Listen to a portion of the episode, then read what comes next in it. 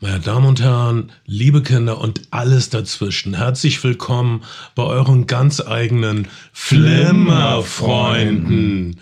Vielleicht sollten wir das erweitern und äh, ein, ein Glückskleber draus machen und eine Frau oder Trans- oder Interperson dazu bitten und dann müssen wir eine neue, neue Catchphrase machen. FlimmerfreundInnen.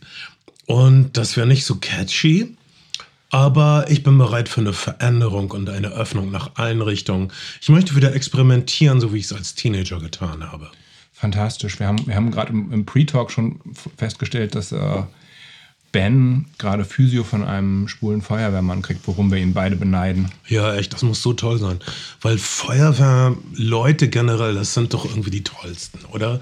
Ich meine, die kommen rein. Also, die Wahrheit ist, ich weiß nicht, ob er schwul ist. Ich weiß auch nicht, ob er Feuerwehrmann ist. Aber er sieht Was? aus wie Feuerwehrmann Sam. Bloß als echter Mensch. Ich habe mal, also, sa sagt er auch Sachen wie Feuerwehrmann Sam? Nein. Wie redet er? Er redet ganz, er ist super freundlich. Und ich, also, und er hat wirklich weiche Hände. Oh, ich schmelze dann, meine Nippel werden hart. Erzähl uns mehr. ich habe mal an einem Set äh, von einem muskelbepackten schwulen Beleuchter äh, eine ungefragte Massage bekommen, was man irgendwie als übergriffig bezeichnen könnte, weil er so von hinten kam und meinte, oh, du siehst so verspannt aus. Aber dann, dann muss ich sagen, abgesehen von diesem übergriffigen Teil, der ähm, hat es sich fantastisch angefühlt. Und ich habe gedacht, ich möchte immer von starken Händen jeden Tag eine halbe Stunde lang komplett durchgeknetet werden. Ja, mein Leben wäre einfacher. Ja, achte nicht auf meinen Konsent, weil wenn ein Mann äh, Nein sagt, heißt das, lass mal probieren. Ja, ich glaube, diese, diese, äh, diese, ähm, diese Nein heißt vielleicht Geschichte, die, die so ein Altherren-Kneipenwitz war in den 80ern. Ich habe es jetzt gerade umgedreht. I Jetzt know. Bitte, bitte. Ich will- ich- mach mir daraus jetzt keine, Kein kein, Strick? keine Schlinge. Es sei denn, es ist dein Fetisch, eine Schlinge gemacht zu bekommen. guter Punkt. Droge der Wahl heute wundervolle Brownies, die du mitgebracht Ja, hast. vom, vom, vom, vom türkischen Bäcker. In einer, in einer, du hast sie in einer Pappschachtel mitgebracht, die bunt bedruckt ist. Ja. Mit, mit kunstvoller Kalligrafie. Kurupasta. Kurupasta. Und generell Gebäck aus einer Pappschachtel, aus einer, Geschm einer Schmuckschachtel verzehrt, schmeckt einfach doppelt so lecker. Ich habe, hab, ähm, es, ist, es ist die türkische Bäckerei meines Vertrauens und ich, äh, ich wollte drei Stück und es gab nur noch einen und dann hat er gesagt, warte kurz, wir machen noch welche. Oh. Und wir machen noch welche. Kam dann sein Kollege mit einem großen Pappkarton, hat eine Folie aufgerissen in diesem Pappkarton und noch zwei mehr rausgeholt und sie in den Karton gepackt. Das war ein bisschen desillusionierend. Das hat mich erinnert an, an diese Mensa-Erfahrung, wo es immer so eine leckere, vermeintlich frische Quarkspeise gab und dann war die auch mal alle. Und dann habe ich gesagt, ich hätte gerne noch eine. Und er hat so einen Plastikeimer rausgeholt mit dem Quark und dann einen zweiten Plastikeimer mit der Fruchtsoße drauf. Und ich war so, ach, groß. Gregor, hol den Eimer. Oh Mann. Naja, das Aber es ist, ein, es ist ein leckerer Brownie, oder? es ist ein, ein Brownie, der den Namen verdient. er ist seine 2 Euro wert. Und er ist vor allen Dingen sehr mampfig. Ich erinnere mich auch daran, dass ich echt seit November ohne Scheiß sechs Kilo zugenommen habe. Es fing an mit den selbstgebackenen Kuchen und Torten, die ich bekommen habe zum Echt so, komm Geburtstag. zurück zu mir. Komm zurück zu mir. Ja, ich glaube, das sieht so aus. Ich kann auch, Alter, ich hatte dann vier angebrochene, selbstgebackene Torten in meinem Kühlschrank. Und die kann man nicht wegschmeißen. Ich komme aus Ostwestfalen. Du isst das, weil aus, aus, aus Respekt nimmst du zu. Das, ich kenne es nicht anders. Genauso wie bei Familienfeiern. Du machst, lehnst auch den selbstgemachten Nudelsalat nicht ab. auch, auch wenn dir danach wirklich nicht der Sinn steht. Und Aber wenn Tante Hermine den gemacht hat, ist das jetzt deine Portion. Und deshalb, äh, aber trotzdem, ich, äh, wenn es, sobald die Sonne rauskommt, werde ich wieder abnehmen. Versch verrückter Jojo-Effekt, Kreislauf des Lebens, um es mit König der Löwen zu sagen. Hier sind wir. Wir sind so lange nicht mehr da gewesen. Wir haben euch so vermisst. Wir haben so viele äh, Filme und Serien und wir wissen gar nicht mehr, wo uns der Kopf steht. Wir haben wundervolle Kinoerfahrungen, beängstigende oder einlullende Heimkino-Streaming-Erfahrungen. Wir sind hier, um euch von allem zu berichten. Kurzer Überblick, wahrscheinlich vergesse ich ein oder zwei.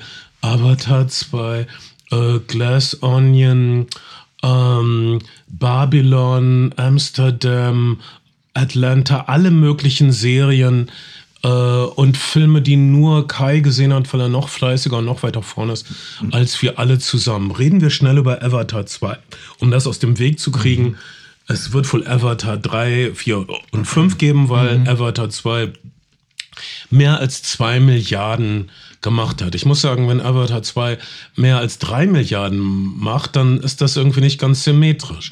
Avatar 2 2 Milliarden, das finde ich richtig. Avatar 2, 3 Milliarden, komme ich mit durcheinander. Was ist dann, wenn Avatar 3 nur 2 Milliarden einspielt? Verrückt. Hat der erste, ich habe hab gerade die Zahlen, ich hatte der erste eine Milliarde dann eingespielt, passenderweise. Ja. Inflationsbereinigt hat er? Ja, ich kann das nur hoffen, weil, weil sonst äh, dreht meine immer innere Symmetrie frei und dann werden Menschen sterben. Das war bisher immer so. Wenn die Zahlen nicht stimmen, muss ich töten.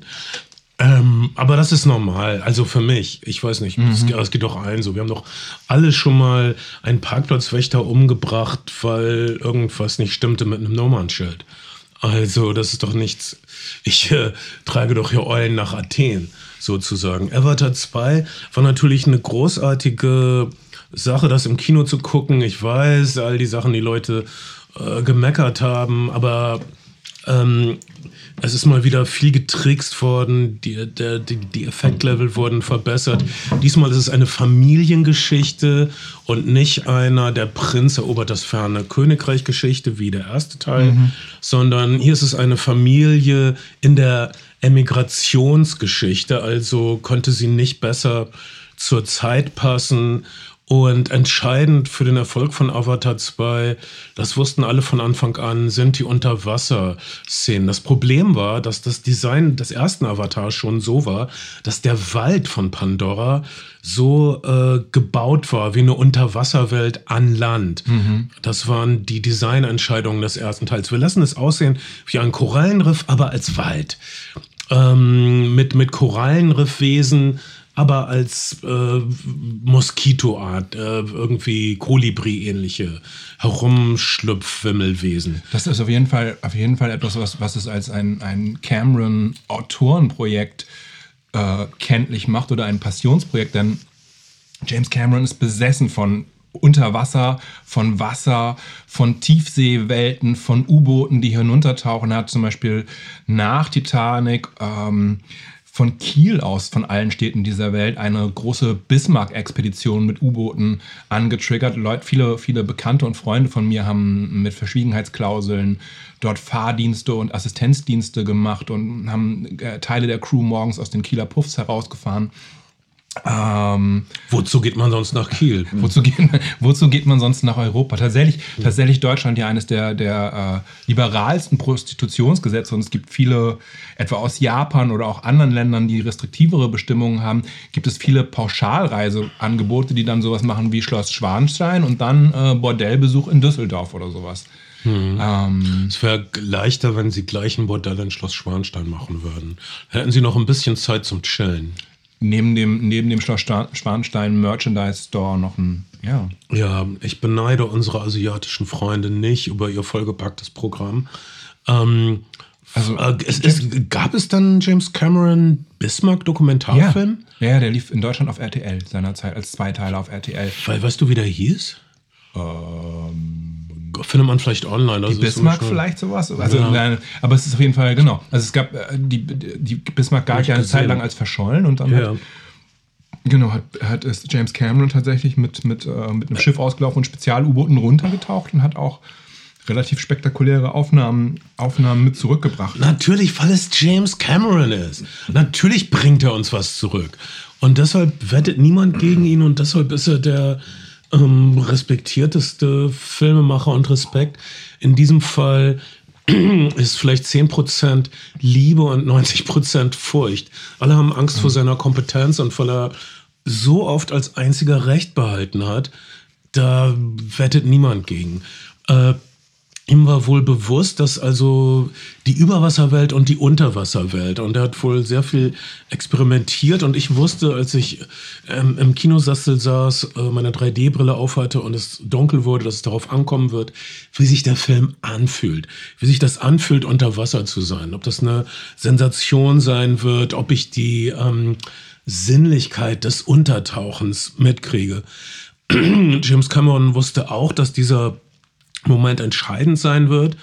Und der erste Augenblick, wenn unsere Familie untertaucht und zu tauchen lernt, diese neue Welt äh, zu bereisen lernt, lernt die Luft anzuhalten, äh, ja, dann war ich da und äh, Milliarden Kinobesuchern auf der Welt geht es offensichtlich ähnlich.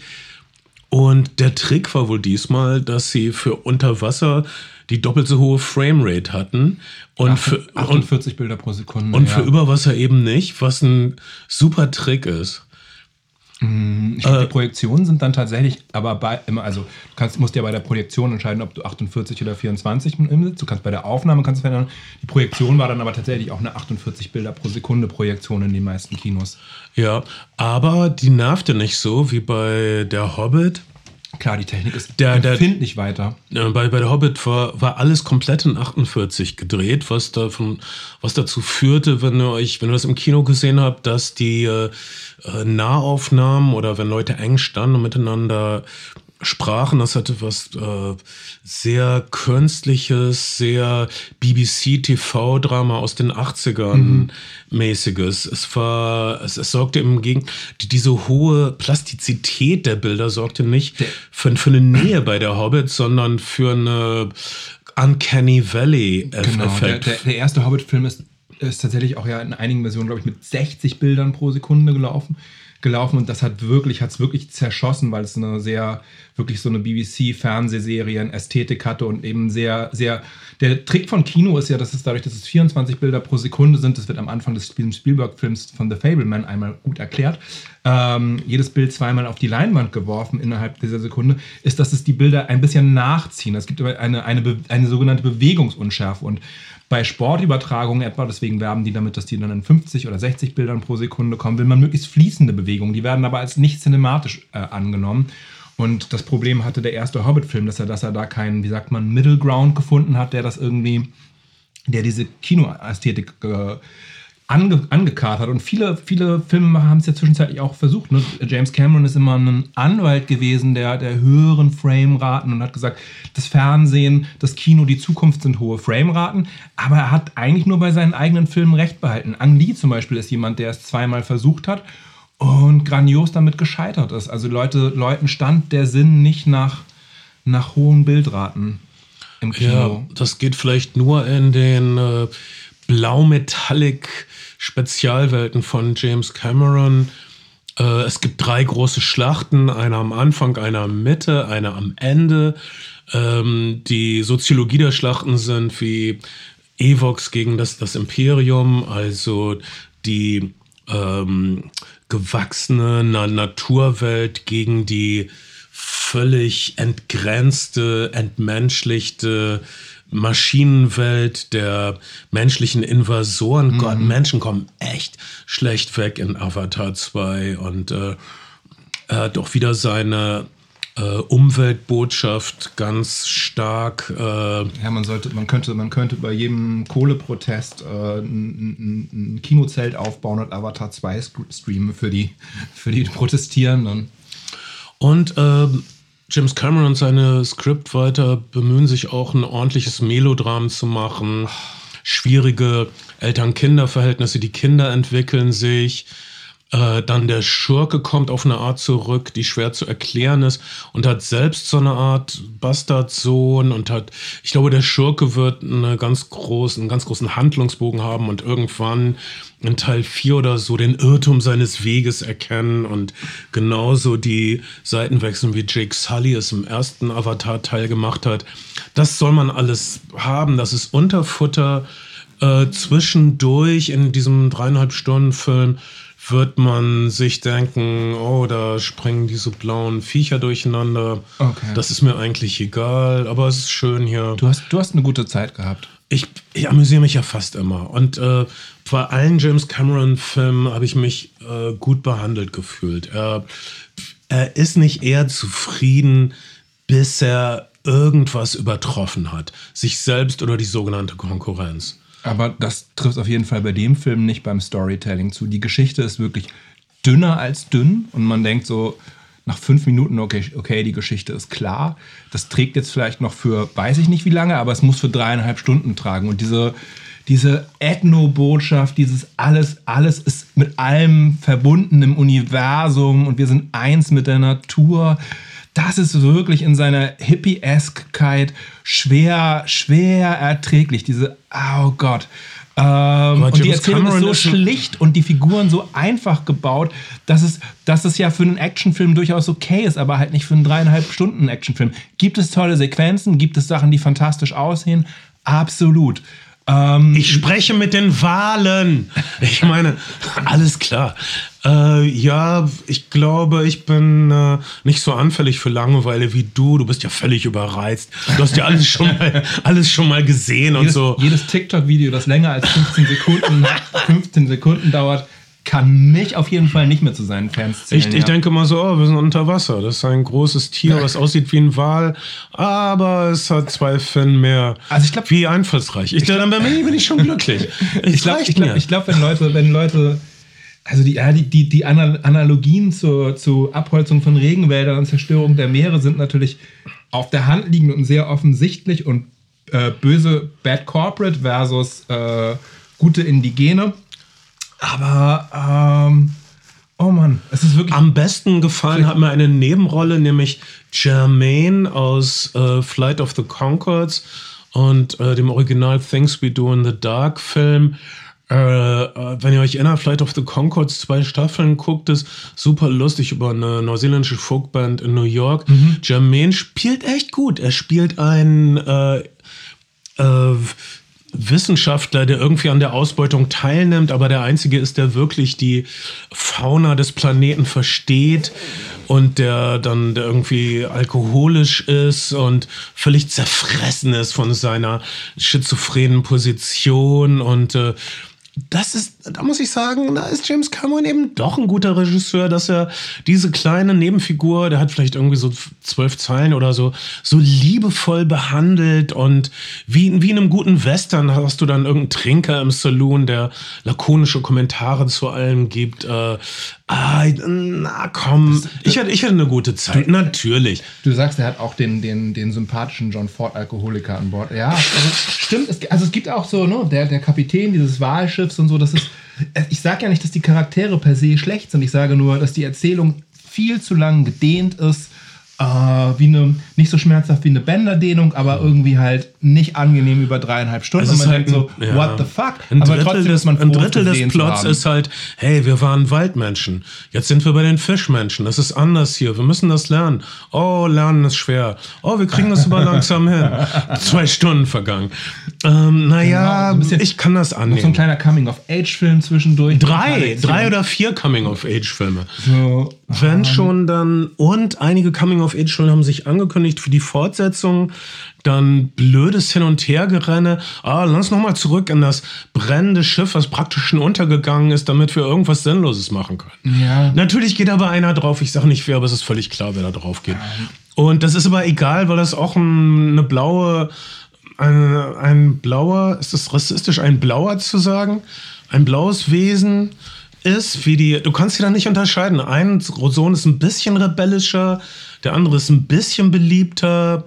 Äh, einer, irgendjemand geht drauf. Ist doch egal, die sind alle blau und jetzt waren sie waren Waldblaulinge und jetzt sind sie Fischblaugrünlinge. Das, das passt schon irgendwie. Es ist- es ist wow, wir sind wieder, wir haben wieder Unterwasserszenen schön. Es ist auf jeden Fall nicht hilfreich, in dem Film blau zu sein, aber ich kann mir vorstellen, dass wenn ihr den Cannabisprodukten oder ähnlichen bewusstseinserweiternden Drogen zugetan seid, dass das dann ein ganz guter Film ist. Vielleicht kommt er einem dann auch noch viel fucking länger vor. Echt der Film für mikrodosierte Pilze. Ähm, ben Schado, hast du den ersten Avatar seinerzeit gesehen? Mhm. Und fandst, wie fandst du ihn?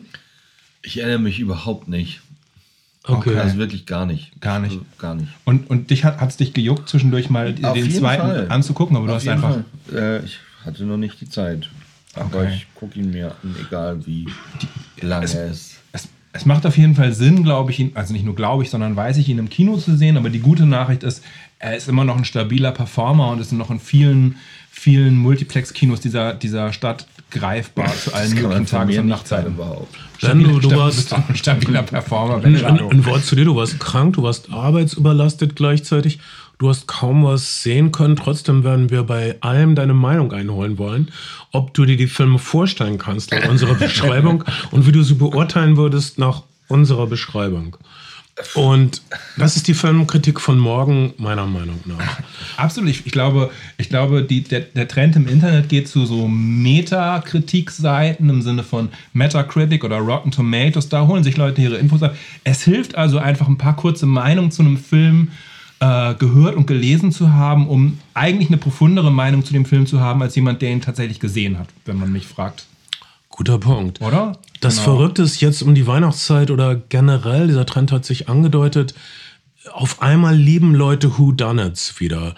Und dieser Trend wurde wahrscheinlich gestartet von Knives Out, dem, dem ersten Ja, Teil. ich glaube, er wurde noch früher gestartet, ein bisschen von den, von, äh, von den Agatha Christie-Verfilmungen von äh, Kenneth Branagh? Kenneth Branagh. Das war, war Mortem Orient Express eher als Knives genau, Out? dann kam da, Mortimer Orient Express kam, dann kam, der lief e- unfassbar gut. Es war ja sauschlechtes 3D und auch irgendwie langsames Storytelling, aber dieses All-Star-Ensemble-Ding ähm, ähm, lief so unfassbar gut und, und äh, ähm, äh, Ryan Johnson, der Regisseur von Knives Out, ist, ist, dem, ist dem, dem Genre so zugetan und Ron Bergman, sein Produzent seit Brick, diesen 330.000 Dollar Film, mit dem sie zusammen gefangen sind, die haben immer abseits der großen Franchises versucht, eigene Filme zu machen, die sie dann über, über internationale Marktverkäufe auf, auf äh, Filmfestivals finanziert haben, um die Rechte daran zu behalten. Und Knives Out war dann so ein Projekt, an dem er schon eine Zeit lang gefrickelt hat und was dann eben sich ganz attraktiv als Verkauf angeboten hat. Und tatsächlich sind dann ja in Amerika sogar nicht nur internationale Marktverkäufe dazukommen, sondern Lionsgate und MRC, so eine Vermarktungsfirma, der mal der Hollywood Reporter gehört. Und das, also, ja, genau. Also, der, der, der, der Aufhänger für, das, für die Rückkehr des Whodunits ist tatsächlich die Kenneth Branagh-Verfilmung von Mortem Orient Express gewesen. Und dann kam die dann Knives aber Out. über, übertroffen wurde durch Knives Out. Knives Knife- Out war ein völliger Knife- Überraschungshit. Knives Out äh, viel mehr Geld eingespielt, Preise bekommen. Äh, und dann dachten auf einmal, Moment mal, wir dachten, dieses, dieses Genre ist ein Witz, das Who Done It. Das ist so, so die aufgeräumte Mörderjagd. Also äh, Cluedo als Film, was soll das? das? Ist doch ein Witz. Nein, aber Ryan Johnson hat es äh, re relevant gemacht, macht, hat es äh, zu einem äh, äh, Genre für heute gemacht und kein Museumsstück. Äh, und er hat es auch in dem besten Geist von Agatha Christie gemacht. Er ist ein großer Kenner von, äh, von Literatur und Kriminalliteratur. Ja. Großer Fan von Agatha Christie. Und sein Argument war, dass Agatha Christie innerhalb ihres Genres, also dem Kriminalroman, alles Mögliche probiert hat. Sie hat Satire versucht, sie hat Gesellschaftskritik, Sozialdrama, Horror. Das hat, hat sie alles äh, probiert innerhalb ihres Genre-Rahmens. Das ist sein Argument und äh, deshalb war der erste Knives Out-Film auch so eine Art sozialkritische Gesellschaftssatire. Es sind auf jeden Fall viele Aspekte von, von Rassismus, Klassen, äh, Klassenzugehörigkeit mit thematisiert worden am, am Rande, aber, aber das ist ja auch nicht so richtig neu, weil natürlich viele dieser Murder-Mysteries von Agatha Christie auch in gehobenen Kreisen, die sich für was Besseres halten, sehr äh, gespielt haben. Aber lange hat man halt, hat man halt gerade diese ganze Hardboiled-Schule und diese Krimischule, wie du gesagt hast, gedacht, naja, das ist ja völlig, völlig unrealistisch und an den Haaren herbeigezogen und, und, und ähm, und Ryan Johnson hat es vielleicht etwas mehr im, im, im, im realistisch-sozialen Amerika des heute angesiedelt. Auf jeden Fall ist der Film unfassbar erfolgreich gewesen im Sinne von, der lief wirklich über Monate hinweg in den Kinos und Leute sind noch reingegangen, um es zu sehen. Und auch, und haben, also bei dem Film jetzt übrigens habe ich gedacht, wir müssen den im Podcast machen, Glass Onion, weil ich gehe in so, ähm, in so Firmen, Kantinen und Mensen essen. Und ich habe zweimal unabhängig voneinander Gesprächsrunden. Einmal sind es Ingenieure gewesen, das andere Mal sind es Beamte unterschiedlichen Alters, Anfang 20 und Ende 40 gewesen, die sich über diesen Film unterhalten haben. Es ist also einer dieser Filme, der, der, der sozial verbindet und Gespräche, Gespräche hervorruft, weil Leute, weil Leute aller Alters- und, und Zugehörigkeitsschichten ihn sich irgendwie gerne angucken. Ja, und weil das äh, toll ist, drüber zu sprechen. Hättest du gedacht, dass der und der das und das und die und die ist ja in Wirklichkeit Wirklichkeit so und so und hast du das kommen sehen? Ja, natürlich habe ich das kommen sehen. Haben sie nämlich nicht. Äh, also jetzt äh, Knives Out. Äh, Glass Onion, der zweite Teil. Von dreien. Sagen Sie erstmal, vielleicht machen Sie die ewig weiter. Naja. Netflix, Netflix hat halt, also der zweite ist jetzt nur ganz kurz im Kino gewesen, nicht, also nicht der Kinohit, den der erste gewesen ist, sondern, sondern es gab dann tatsächlich ja so eine Art, Art Bidding War. Ja. Für den, und Netflix hat 460 Millionen gezahlt für zwei weitere Nights Out-Teile. Davon bekommen wohl Ron Bergman, der Produzent, 100 Millionen, Ryan Johnson bekommt 100 Millionen und Daniel Craig bekommt auch 100 Millionen. Lässt also noch 80 Millionen übrig für das, für das Restbudget der, der jeweiligen beiden anderen Filme. Immer noch eine stabile Summe, um einen guten Film zu machen, aber eine absurde Summe für zwei Filme, die, naja, irgendwie schon in das Genre Whodunit und Krimi fallen. Aber wahrscheinlich aber machen, macht Netflix das, damit wir es Weihnachten warm und gemütlich haben und ich meine vielen, vielen überzähligen selbstgebackenen Torten aufessen kann. Denn äh, das ist was passiert ist, äh, diesen äh, Weihnachten. Ich glaube, Netflix will, dass wir jedes, jedes Mal in der Weihnachtszeit, wo früher regelmäßig die Lord of the Rings Filme ins Kino kamen, sollen wir jetzt Knives Out Mystery sehen und uns schön einkuscheln und was Frittiertes essen. Also was Netflix will, ich bin an Bord.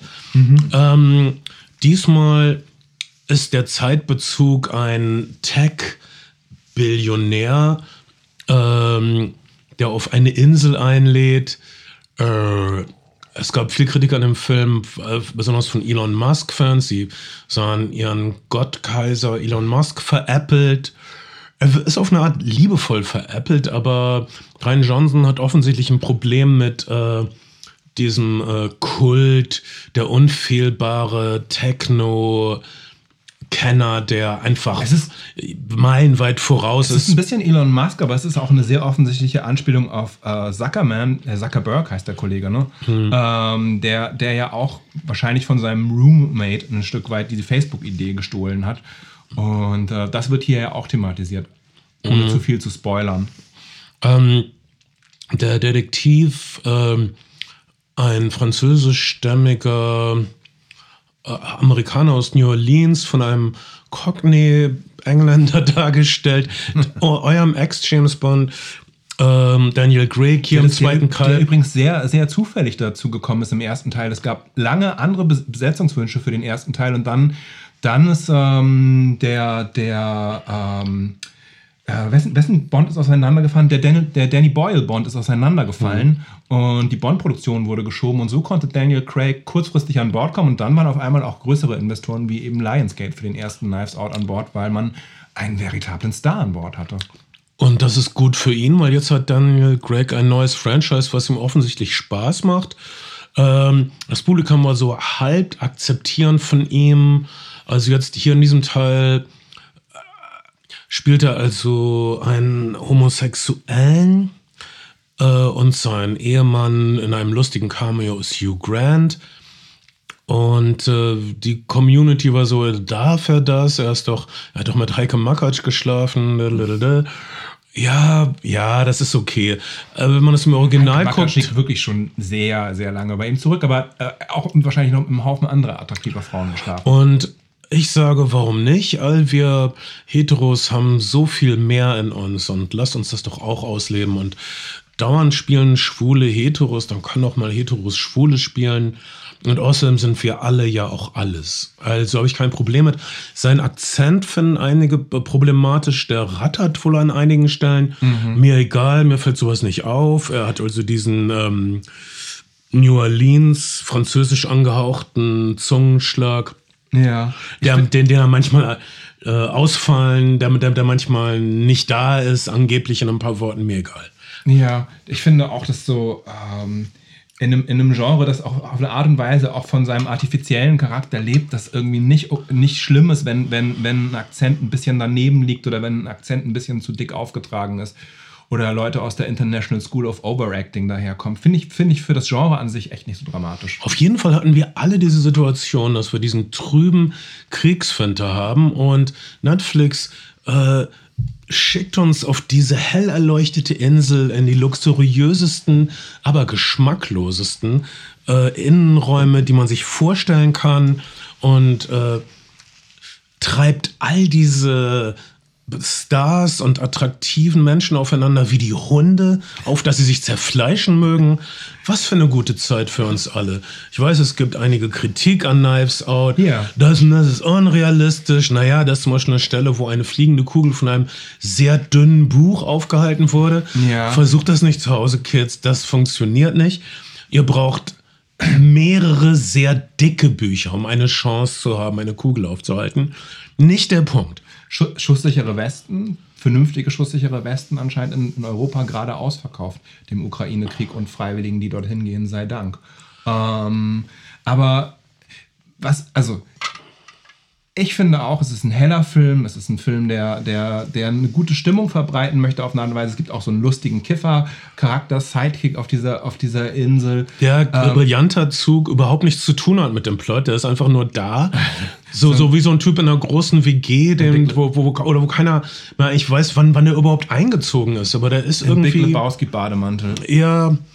Äh, das zeigt uns, dass es ein Wohlfühlfilm sein soll. Neben und dass, dass all die Seitenhiebe auf bestimmte Zeiterscheinungen äh, nicht so. Naja, es, es, es, es geht hier nicht um Schmerz in Knives Out.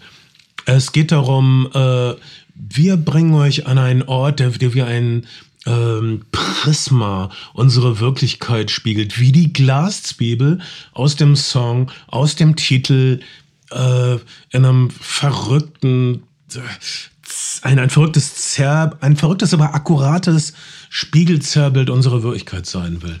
Ja. Also für für mich war das eine gute Zeit. Äh, wie fandet ihr das?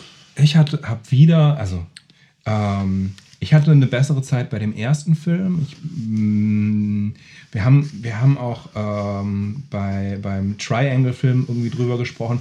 Ich kann diesen, wir machen uns jetzt über, über die reichen Tech-Billionäre lustig. mh, Twist an der Stelle irgendwie wenig abgewinnen. Ich finde, es ist es ist sehr, es ist noch überkonstruierter als im ersten Film. Ähm, es gibt auf jeden Fall starke Sequenzen, die da, die da, die da, die da, die der Film hat und, ähm, und er fängt ganz vielversprechend an, aber ich finde ihn dann auch auf seiner Länge ein bisschen, bisschen ermüdend in seiner, ne? also für alle, die, die immer noch nicht wissen, worum es genau geht, äh, es geht, äh, auf dieser Insel passiert natürlich ein Mord, eigentlich wollten die nur ein, eine Murder-Mystery spielen, also so eine Art Clu Clu äh, Cluedo oder Clueso heißt das, Clueso heißt dieses Spiel? Cluedo. Cluedo. Cluedo Cluedo ist ein Popstar. Ah, Der, war- dauernd, war der ein Popstar. dauernd ein Duett mit irgendwem macht. Feature. Wie, wie Stefan Waggershausen, ey. Feature sind das, was ihn vielleicht am Leben erhält oder seine, seine Restfame. Mh, Wie dem auch sei, ich ähm, und, und äh, ähm, ich fand den Film dann auf, der, auf, auf die Länge streckenweise wirklich etwas ermüdend in seiner Überkonstruiertheit und in diesem Insel-Setting, was ja auch so ein klassisches Agatha Christie-Setting ist. Übrigens, wer Insel-Settings mag, kurzer, kurzer Seiten, Seiteneinwurf, ist auch ganz gut bedient mit dem Disney-Film äh, The Menu, der noch in einigen Kinos läuft und der auf Disney Plus läuft, äh, der ganz ähnlich anfängt wie, wie, wie Knives Out. Also Leute, eine Gruppe von, von disparaten Charakteren begibt sich auf eine Insel, um ein unfassbar teures Menü zu essen. Meistens Superreiche, alle haben irgendwas Dunkles in ihrer Vergangenheit und der Koch mh, plant bei diesem Zwölf-Gänge-Menü etwas anderes zu machen, als nur dieses Menü äh, zu servieren, sondern er möchte sein letztes, allergrößtes Menü äh, servieren, bei dem am Ende alle tot sind. Sein Ähm, Menü heißt Rache und dieses Menü wird heiß serviert in diesem Fall. Ja, es ist so eine Art Schwesterfilm dazu. Äh, lief kurz im Kino, äh, ist jetzt auf Disney Plus. Äh, können wir gleich jetzt drüber sprechen, wenn du magst. Ich, gibt's, gibt's nicht viel mehr zu sagen, außer, außer dass ich auch diesen Film etwas bemüht und anstreng, anstrengend finde. Es gibt eine gute Anya Taylor-Joy, die als einziger Charakter, nie, also es werden zwölf Parteien für diesen Abend, für diese zwölf Gänge eingeladen und alle haben irgendeine Vergangenheit mit dem Koch oder haben einen Grund da zu sein. Ähm, und sie kommt last minute dazu, weil eine Liebschaft eines der eingeladenen Personen austeilt und er sich quasi diese äh, Escort-Dame einlädt und ist nicht geplant für diesen Abend. Das heißt, sie, sie ist die Einzige, die keine, keine persönliche Verbindung mit dem, mit dem Koch des Abends hat oder keine, keine Verbindung zu dem Ort. Und, ähm, das wird ihre Überlebenschancen erhöhen. das wird ihre Überleben. das Denn The, The Menu ist eine Art Gesellschaftssatire, so wie der Mittelteil von Triangle Genau. of Sadness das war. Aber es ist auch so eine Art Horrorfilm. Es ist so eine Art Der Würgeengel von Louis Buñuel, geschlossene Gesellschaft von Jean-Paul Sartre. Oh, schau die Privilegierten auf einem äh, Fleck eingesperrt und all die Lebenslügen, all die Bösartigkeit, all die ihre geheimen Verbrechen, die sie unter den Teppich gekehrt haben, das kommt jetzt alles zum Vorschein und das wird jetzt abgerechnet. Ich war super gelangweilt. Es war so, es war so ein offensichtlicher, es ist so fast so eine Art Thesenfilm.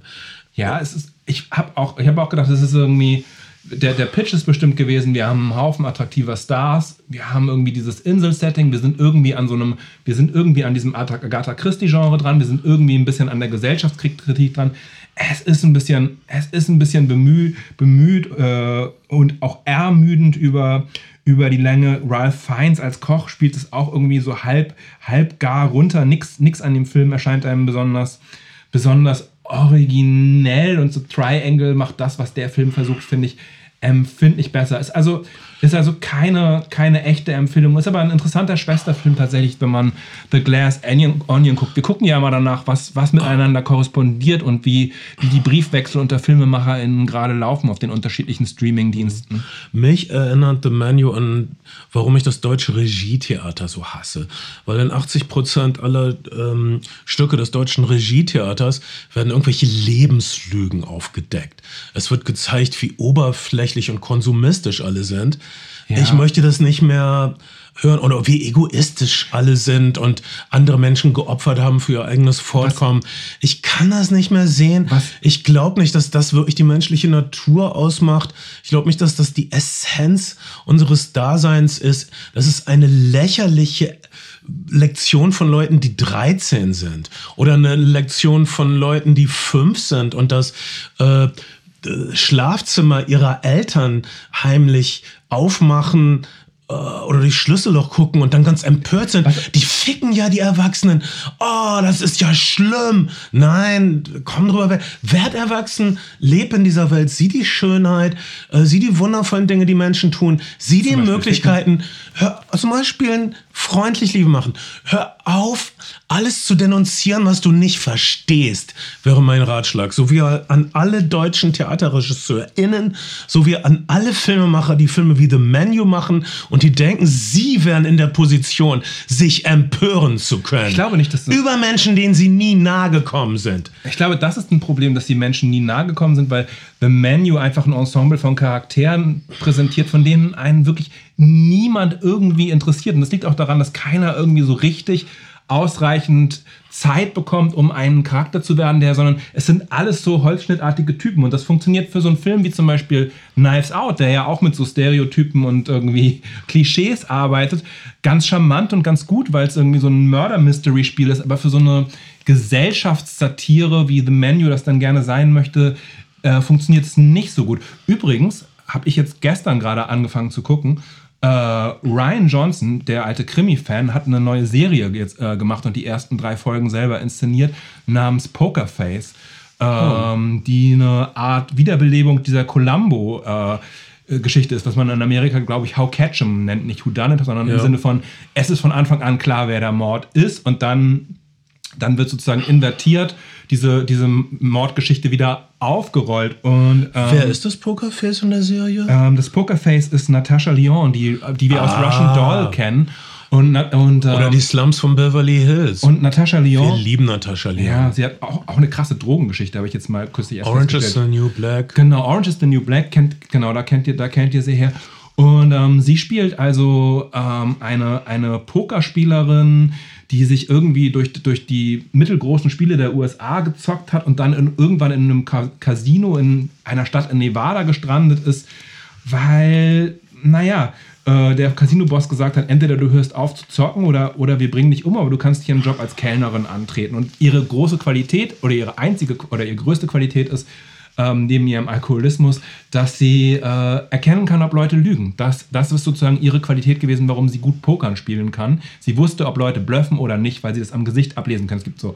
Und ähm, eine ihrer Kolleginnen kommt um, wird umgebracht am Anfang des, des Films in diesem Casino und sie beginnt, die, äh, beginnt den Mord zu ermitteln Während der Sohn des Casinobetreibers, der der Mörder ist, das weiß man nach drei Minuten, ähm, versucht sie für eine andere Sache einzuspannen. Deswegen treffen sie immer wieder aufeinander und sie stellt ähnlich wie Columbo immer die irgendwelche Fragen und deckt Widersprüche auf. Und ähm, am, Ende, am Ende stirbt, in der ersten Folge stirbt dieser Sohn des Casinobetreibers und der Vater, der so eine Art Pate ist, ist hinter ihr hinterher und sie flüchtet jetzt durch die USA und stolpert von Folge zu Folge immer wieder über neue Murder-Mystery-Geschichten. Das ist super bunt, das ist toll erzählt, das ist super kurzweilig, es läuft auf Peacock. Und ich weiß, Peacock gibt es hier noch nicht. Ihr seid ermüdet, weil ihr schon nicht mehr wisst, nach 20 Minuten Netflix-Menü äh, durchblättern, wo ihr hin sollt und wo ihr eure Lieblingsserien findet. Ich finde es auch extrem verwirrend, dass es so viel Gutes auf so vielen unterschiedlichen Plattformen gibt. Aber die Serie lohnt sich unbedingt. Ich hoffe, sie kommt hier in Deutschland irgendwo, wo man sie gut zu fassen toller. Tipp. Und da, wo du das gerade erwähnst, Netflix ist verwirrend, aber immer noch besser sortiert als das neue ähm, Prime-Menü, was immer noch ein völliger Haufen ist. Ja, absolut. Und deshalb möchte ich euch einen Film, ist vielleicht mein Film des Jahres, der ist irgendwie auf, auf Prime abgeladen, ganz tief unter dem Schutthaufen versteckt, ist Paul Schraders The Card Counter mit Oscar Isaac. Äh, Mhm. Einer der besten Filme des Jahres. Ich komme darauf, weil es dasselbe Menü, äh, Quatsch, Milieu, Milieu ist, Entschuldigung. Ja. Ähm, Oscar Isaac spielt einen ziemlich zurückhaltenden Charakter mit einer dunklen Vergangenheit, die sehr kunstvoll ähm, wieder aufgerollt wird und die sich sehr kunstvoll mit dem verbindet, wo er gerade drin steckt. Er ist äh, er lebt, er lebt für ein, von einem Spiel, von einem Pokerturnier zum nächsten, weil er sich auch zurückhalten kann aber dieser Film handelt davon, wie er aus dem Schatten heraustritt, seine Zurückhaltung fahren lässt, seine Chance auf Glück abwägt gegen das, was er tun möchte.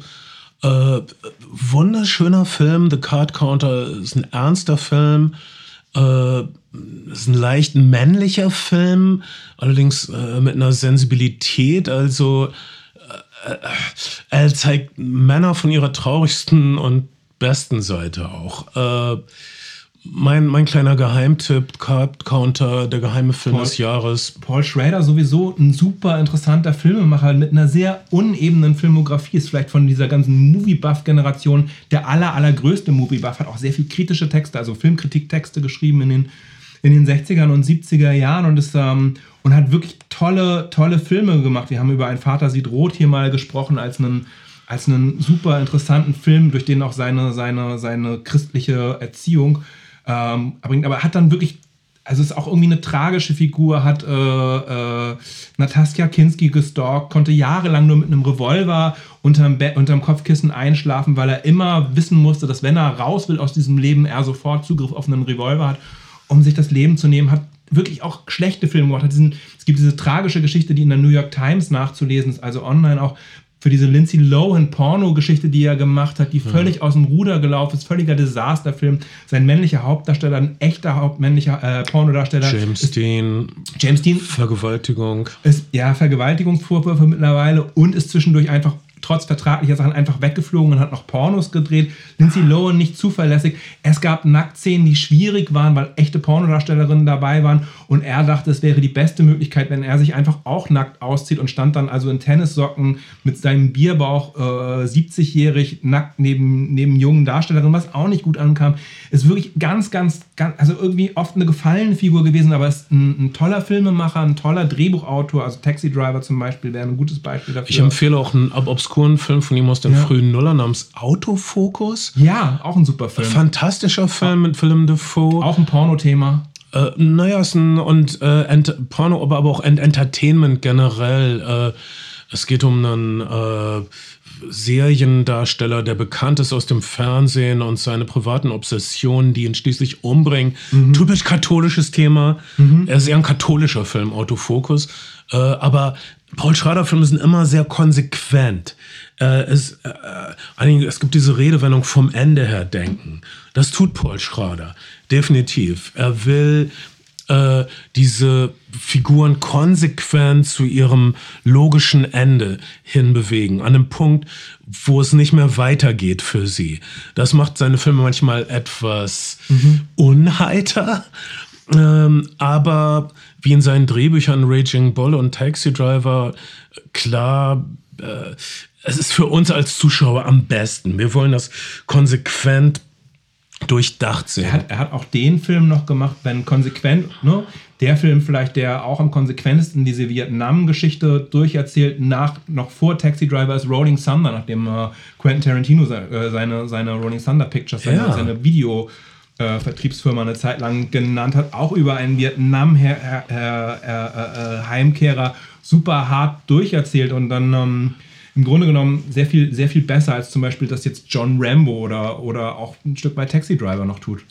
Ja, okay, das ist eine kleine Empfehlung. Nebenbei, The Card Counter, einer meiner Top 10 Filme des Jahres, äh, verschüttet auf eurer Prime-Schutthalde. Ihr müsst das alles ausgraben. Bei Prime muss man immer alles ausgraben, habe ich das Gefühl.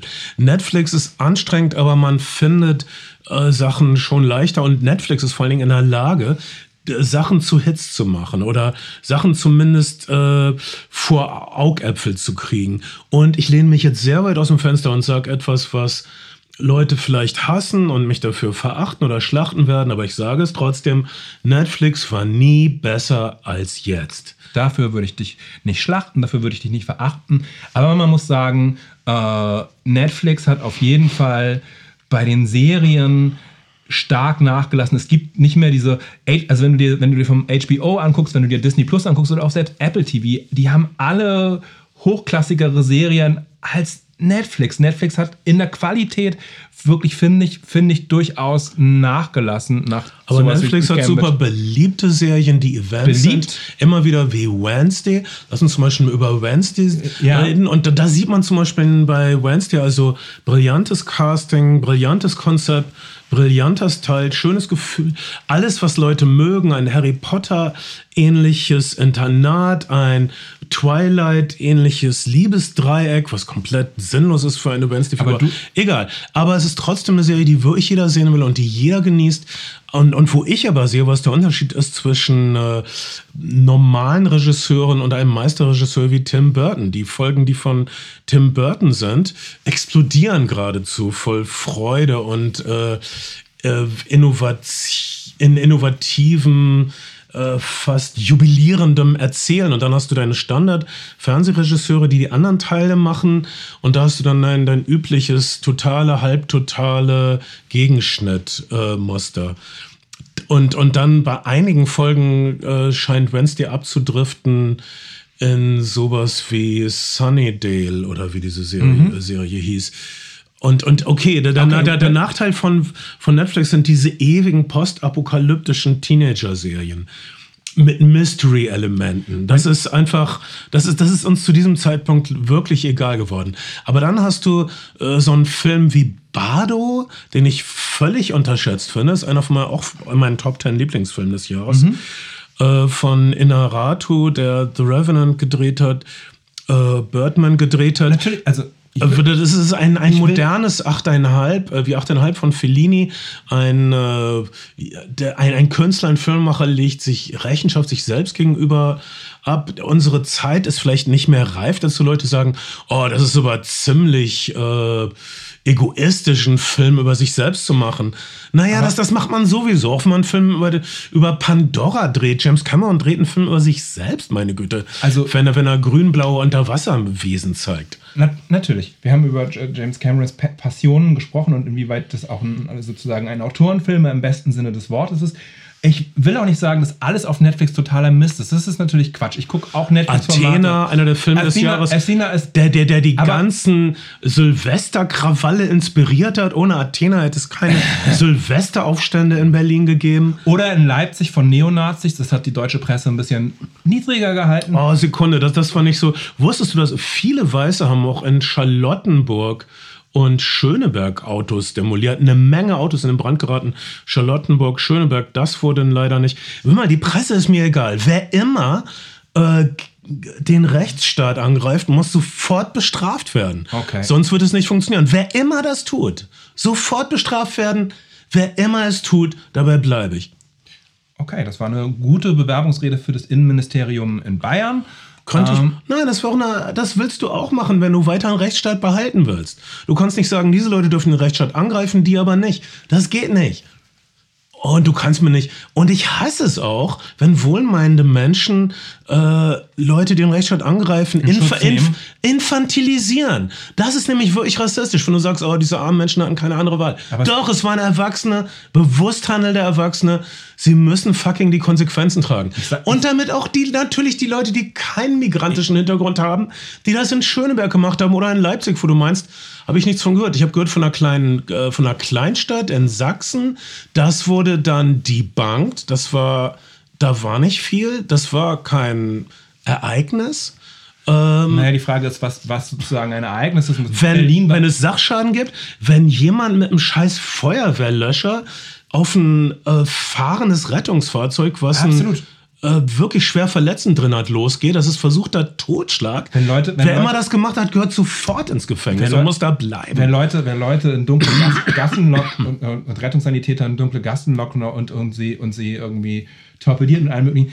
Nicht cool. Ähm, mein Punkt zu Netflix. auch strafwürdig. mein Punkt zu Netflix.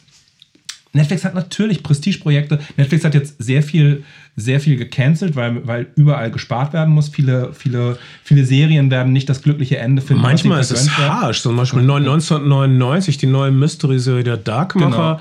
So, sowas wie Nach einer ein, nach einer Woche war klar, na, Netflix, Netflix, guck, guck die erste Staffel zu Ende mit den ganzen unaufgelösten Enden, aber wir machen das nicht weiter. Netflix, Netflix entscheidet nach den Zahlen der ersten beiden Wochen aktuell, ob Serien eine zweite Staffel bekommen. Das ist die aktuelle Matrix, mit der, mit der Netflix misst. Übrigens, ähm, Netflix wirbt ja gerade hier groß auf Bushaltestellen ab 4,99 und dann mit Werbung.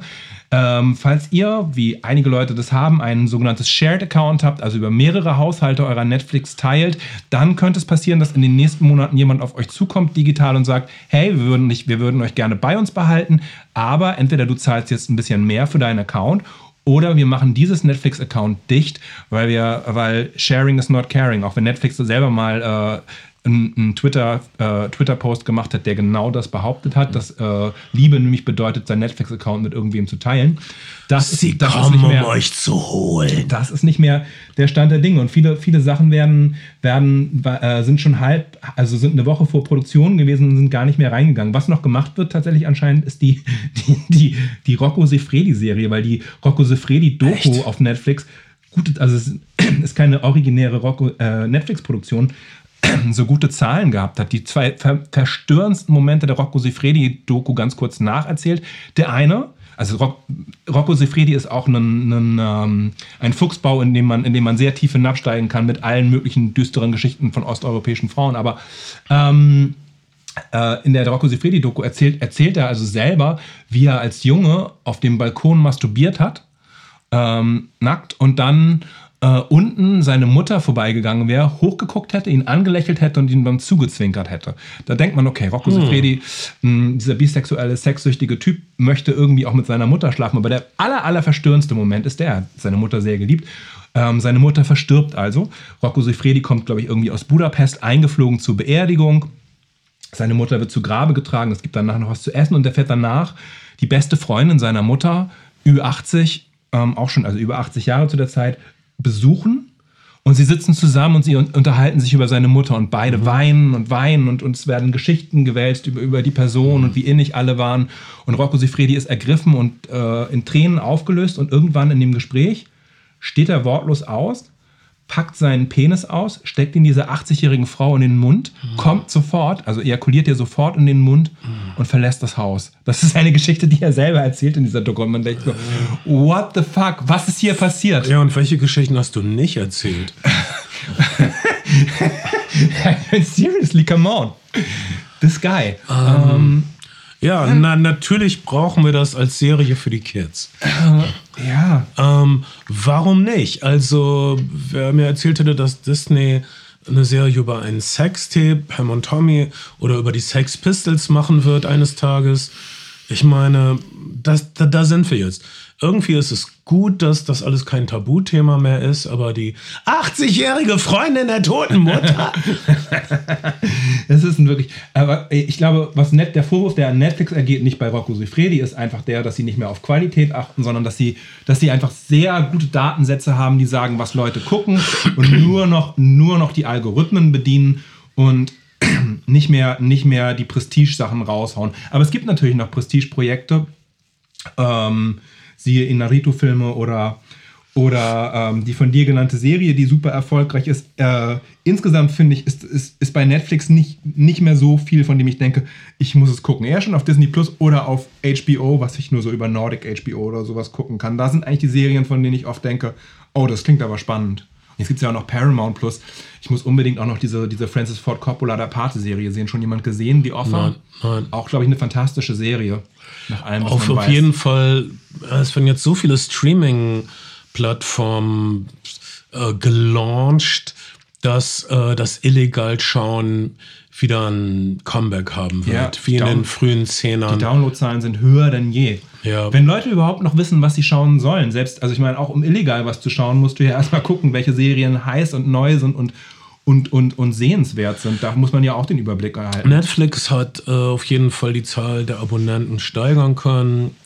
Und wegen all dieser Sachen, die ich angeführt habe, äh, verwundert mich das nicht. Und ich sage Netflix besser denn je. Ich verstehe, dass da auch viel Schrott ist Ja. und wenig, was du das Gefühl hast, dass du sehen musst. Netflix, Netflix hat vor allen Dingen jahrelang damit argumentiert, dass es das Zentrum wäre, äh, die, die, die, das Ziel wäre, die Abozahlen zu steigern und dass das Wachstum über alles gehen würde.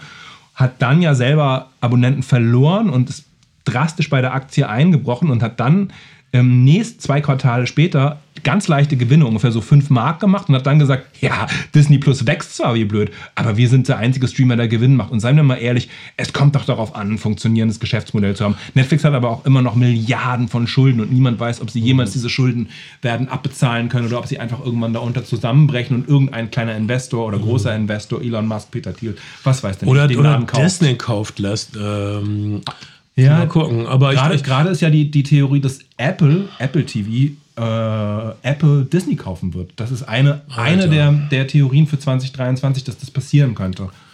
Weil man ja Mann, eh das mit Pixar schon irgendwie mit im Boot war. Das, das wäre halt schon eine krasse Fusion. Mal gucken. Ich möchte jedenfalls nicht, dass es alles in Elon Musks Hände gerät. Ich möchte nicht, dass wir alle in der, dass wir in der Hand von launischen Prinzen sind. Ja. Das, das ist eine Vorstellung, die mir überhaupt nicht gefällt. Launischen, launischen, verschwörungstheoretischen, rechtsnationalen Prinzen noch dazu. Äh, wo du gerade Disney. Plus ähm, Libertär. Ja. Aber wahrscheinlich auch Liberät, wahrscheinlich, ich weiß nicht, wie das auf Deutsch übersetzt exakt heißt. Ähm, naja, bei, bei, bei Elon Musk, okay, Küchenpsychologie, ist ja auch ein bisschen, äh, auch ein bisschen Todestriebe. Aber er reizt es wirklich weit und er sehnt sich auch nach Unehre auf eine Art. Und er sehnt sich auch danach. Ich, für mich ist er eine Gestalt so wie Werner von Braun. Also ein Typ, Werner von Braun war selbst gar nicht so gut in Physik und so, aber er war der Einzige, der so ein seltsames Projekt wie die Saturn-Rakete zusammenhalten konnte. Er war der Einzige, der bei der das alles an sich ziehen konnte, bei, bei dem es kulminieren konnte. So sehe ich Elon Musk auch. Der hat das Elektroauto nicht erfunden. Tesla, diese Firma gab es schon vor ihm. Ähm, er hat auch die, die Idee von Online-Zahlen, wie PayPal, nicht erfunden, aber er Das hat, ist der er, Thiel mehr als Elon Musk. aber, aber Pel- da hat ähm, Elon Musk war da auch drin, hat da Ja. Geld gehabt, war früh dabei, hat damit Geld äh, verdient, was er dann in seine anderen Sachen gesteckt hat. Ähm, ich ich glaube, seine Hyperloop-Sache ist ein Witz, das funktioniert überhaupt nicht. Raumflüge hat er auch nicht erfunden, ganz offensichtlich. Aber er hatte die Eier, dass er wollte die Raketen ja ursprünglich von den Russen kaufen und die Russen haben gesagt, nö, das kostet jetzt aber zehnmal so viel, wie wir es an die Engländer verkauft haben vor einem Monat. Und er so, ihr wollt mich doch über den Tisch ziehen, dann brauchen wir eben selbst Raketen. Also diese Art von der empörte Zwölfjährige haut auf den Tisch. Diese Art von Energie, die ihn dann dazu bringt, weiß nicht, 20 Stunden am Tag zu arbeiten und dann noch Grimes zu heiraten und Kinder mit ihr zu machen und sich die bescheuertsten Namen für diese Kinder auszudenken. Und, und mit, der, mit, der, äh, mit der Frau seines besten Freundes zu schlafen, auch nicht. Auch nicht Was immer, er ist der König der Welt. Wer will, ihm irgend, will irgendwie Nein zu ihm sagen? Jetzt hat die Welt zum ersten Mal wirklich Nein zu ihm gesagt mit Twitter und, und dann wurde er natürlich sofort rechtsradikal. Das ist immer so. Naja, es gibt ja, Rechtsradikaler sind alles Leute, die sind enttäuscht von ihrer Karriere. Es gibt ja diesen Dave Chappelle-Auftritt und da merkt man halt schon, wie krass seine Wirklichkeitsverleumdung. Ahnt ihr diesen Dave Chappelle-Auftritt? Ja, ja. Also, Präsident Elon Musk und so. Und, und das Buhen wird über zehn Minuten hinweg, wenn man dieses Video guckt, lauter und lauter. Und der gesamte Bar, die buhen ihn halt von der Bühne, mehr oder minder. Und ähm, Elon Musk hat danach getwittert, was auch immer ihr gehört habt und gesehen habt, es haben maximal 10% der Leute geboot, 90% der Leute haben gejubelt. Das ist die Art von Realitätsverleumdung, die man, die man halt von anderen Leuten eher erwartet hätte als von ihm, aber why not? Und Ich auch Elon Musk ist, ist wie, wie, wie ein Donald Trump, ist einfach aus, ist einfach mit Geld gestartet. Dass diese, all, all diese Leute, diese, diese Self-Made ähm, Selfmade Geschichte erzählen, Mythos, sagen wir mit diesem das Selfmade Mythos. Mythos sind, sind Donald Trump hat f- 431 Millionen Dollar geerbt. Er hat immer gesagt, er hätte nur einen Kredit von seinem Vater über eine Million Dollar. Das ist ja nichts. Gekriegt, na, 431 Millionen sind sogar noch mehr als nichts. Und Elon Musk dieses Geld aus dieser mm, Mine aus Rhodesien. Egal. Aber er hat was draus gemacht. Er hat die Welt auch irgendwie weitergebracht auf eine Art. Und äh, er wird persifliert in äh, Knives Out. Also mehr kann man nicht erwarten. Er hatte Sex mit Grimes, obwohl die wahrscheinlich, glaube ich, lieber Frauen mag. Ich, ich habe keine Ahnung. Also ich habe ich hab nur, ich, ich habe hab auch nur lesbische Klatschseiten gelesen. Was soll ich sagen? lesbische Klatschseiten. Und ähm, was mir aber sehr gefallen hat, ist auf Disney Plus eine übersehene Serie, die sich in unerwartete Höhen aufgeschraubt hat und in unvorstellbare Tiefen für eine Fernsehshow begeben hat. Ich rede über die unscheinbare kleine Serie Atlanta, die in der vierten Staffel ist, von Danny Glover, der ähm, lustige Schwarze aus der Morgenshow äh, in dem in der Com Sitcom-Klassiker Community, äh, be be bekannt als äh, Rapper. mit dem This is America Video, was glaube ich auch das Internet kurz zum Zusammenschmelzen bekommen hat, was vielleicht die radikalste visuelle popkulturelle Abrechnung mit dem modernen Amerika und dem Rassismus. Ähm, Letzte Fall, le, le, letzte Fall, wo ich gesehen habe, dass ein ähm, Video, in ein, ein Musikvideo, ein Kunstwerk, wo ich weltweit, äh, also es ist ein Video, auf das man reagieren musste. Das ist, seitdem habe ich das nie wieder erlebt in dieser, in, in diesem Umfang. was, was natürlich auch mit dem Zeitgeist im Sinne von Donald Trump, Black Lives Matter korreliert, korreliert ist. Das heißt, es hat einfach viel von dem, was in der Luft lag, aufgenommen und visuell und wütend auf, auf den Punkt gebracht. Jedenfalls ist gerade die äh, von ihm konzipierte Serie Atlanta in die vierte, liegt gerade die vierte Staffel vor. Es wird wahrscheinlich die letzte sein. Und was für eine Evolution. Ich möchte das kurz skizzieren. Der ursprüngliche Gedanke war ein bisschen Sitcom-artig. Da ist dieser Rapper, der ein bisschen erfolgreich ist, aber auch ein bisschen faul. Und sein etwas unfähiger Manager, der von Donald Glover äh, gespielt wird, der ähm, Earn heißt und der Rapper heißt Paperboy und Earn verbockt dauernd Sachen und versucht alles richtig zu machen. Äh, es gibt Neid, es gibt Beef, äh, es gibt äh, Kiff-induzierte Katastrophen. Das war die erste Staffel. Soweit, so gut. Äh, ein interessanter Einblick in, in, in diese Szene, Die- die in diese Se- Nachbarschaft. Die Serie, äh, die wirklich 2016 mit der ersten Staffel kritikermäßig alles abgeräumt hat. Ich glaube, sowas wie ein Metacritic-Rating von 97 Prozent, also unerhöht für höher als alles, was in dem Jahr gelaufen ist. Und ähm, ja, absolutes, absolutes Kritikerdarling, Publikumsdarling, hm, ja, eher Leute, die ein bisschen smarter sind, die es geguckt haben, aber kein oder, Quoten-Hit auf jeden oder Fall. Hip-Hop-Fans. Also die Hip-Hop-Szene wurde jedenfalls nicht glamourisiert. Wir, wir haben einen Einblick gekriegt in den Bodensatz der Hip-Hop-Szene. Also Leute, die sich mit ihren äh, Mixtapes abquälen, die dafür sorgen, weiß ich nicht, die sich damit abmühen, die ihre Beats einfach nicht gehört bekommen und das war ungefähr die erste Staffel. Und dann passierte das Seltsamste überhaupt. Und das passierte ganz unmerklich. Es passierte graduell. Äh, auf einmal wurde die Serie völlig unberechenbar. Auf einmal konnte eine Folge surrealistisch sein. Mhm. Auf einmal konnte eine Folge Horror sein. Es konnte ein Actionfilm sein.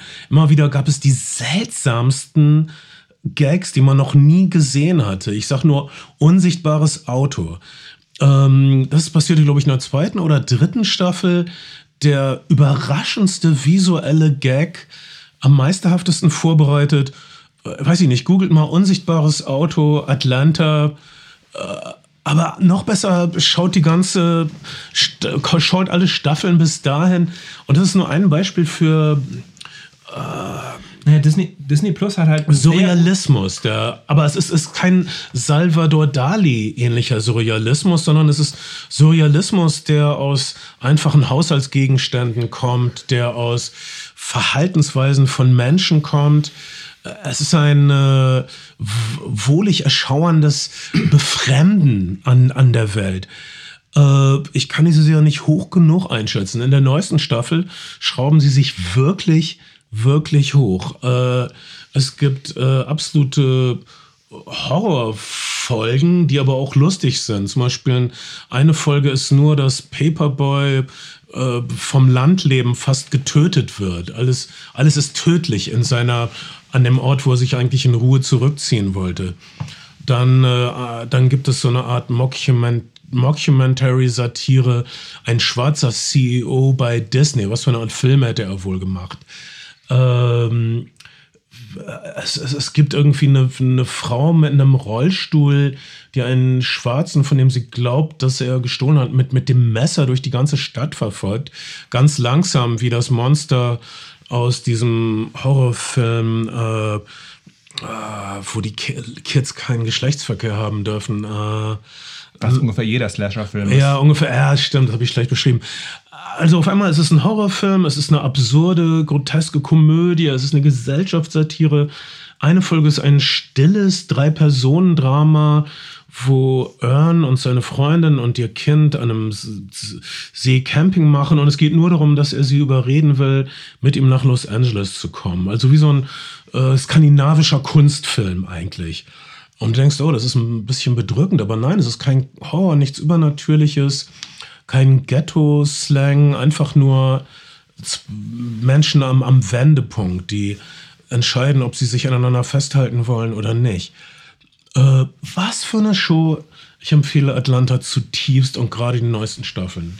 Disney hat wirklich einen, ähm, dadurch, dass sie Fox gekauft haben für, ich glaube, 84 Milliarden Dollar, was manche sagen sei zu viel gewesen, einen wahnsinnigen äh, Backkatalog an, an eigenen Filmen, aber jetzt auch die gesamte Fox Library und ähm, die ganzen äh, Fox äh, Channels wie FX. Dann Atlanta ist zuerst eine FX-Serie gewesen, eine, eine Disney-Serie, die, äh, die ebenfalls in den USA bei FX gestartet ist, die ich Silvester in einem Rutsch durchgeguckt habe, weil es nur acht kurze Folgen sind ist The Bear, die zu Deutsch The Bear King of the Kitchen heißt, was ziemlich bescheuert ist. Und The Bear handelt von einem, einem Sandwichladen in einer ver, äh, abgestandenen Nachbarschaft in Chicago, dessen Betreiber äh, stirbt und sein, äh, stirbt an einem Suizid, also sich umbringt, das Leben nimmt.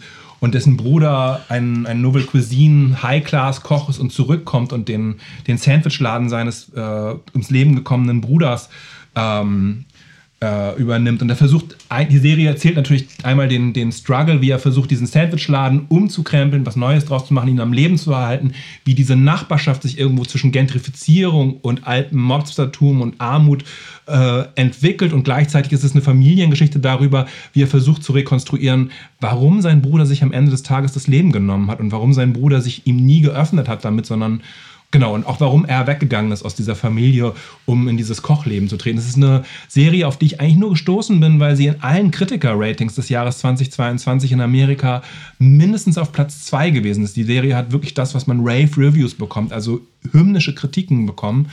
Und, ähm, Findest du das gerechtfertigt? Ich finde, finde, es ist eine, eine Serie, die absolut sehenswert ist, die interessant ist, weil sie an vielen Stellen so ambivalent ist, weil sie nie eindeutig das Genre festlegt. Es ist jetzt Comedy, es ist Familiendrama. Ähm, das ist nicht wie bei Atlanta, dass die Folgen so inkohärent im Ton sind von Folge zu Folge.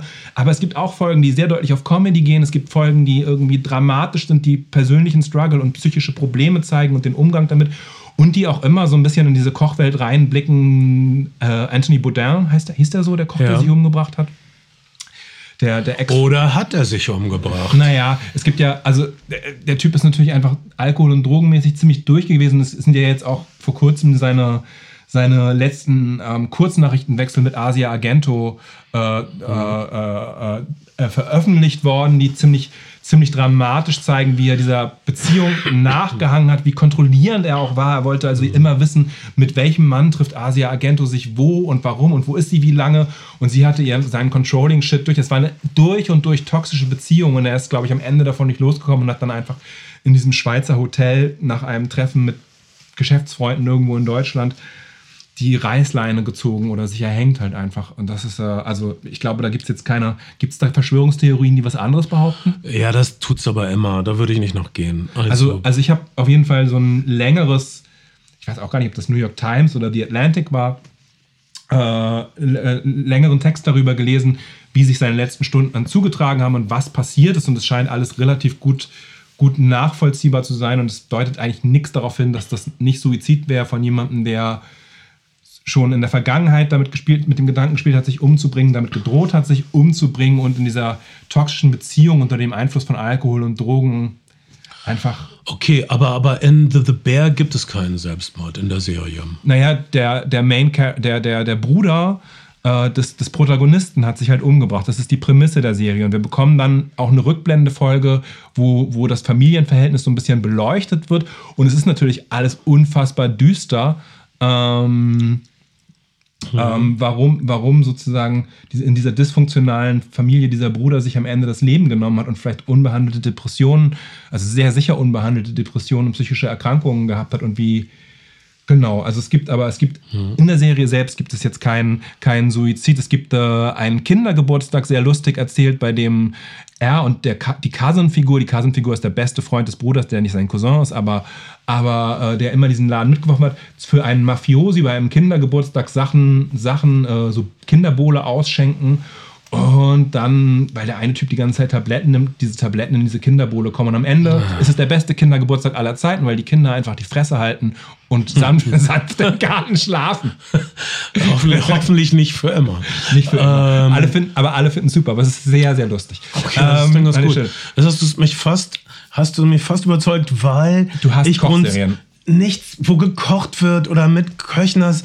Ich esse gerne, aber ich will das doch nicht sehen, wie das gemacht wird. Ja, ja, ja. Ich meine, ich trage auch gerne Schuhe, aber ich möchte nicht jemandem dabei zugucken, wie er einen Schuh macht. Also äh, ein, einige möchten das, ich verstehe das, aber ich finde, es gibt zu viele prominente Köche.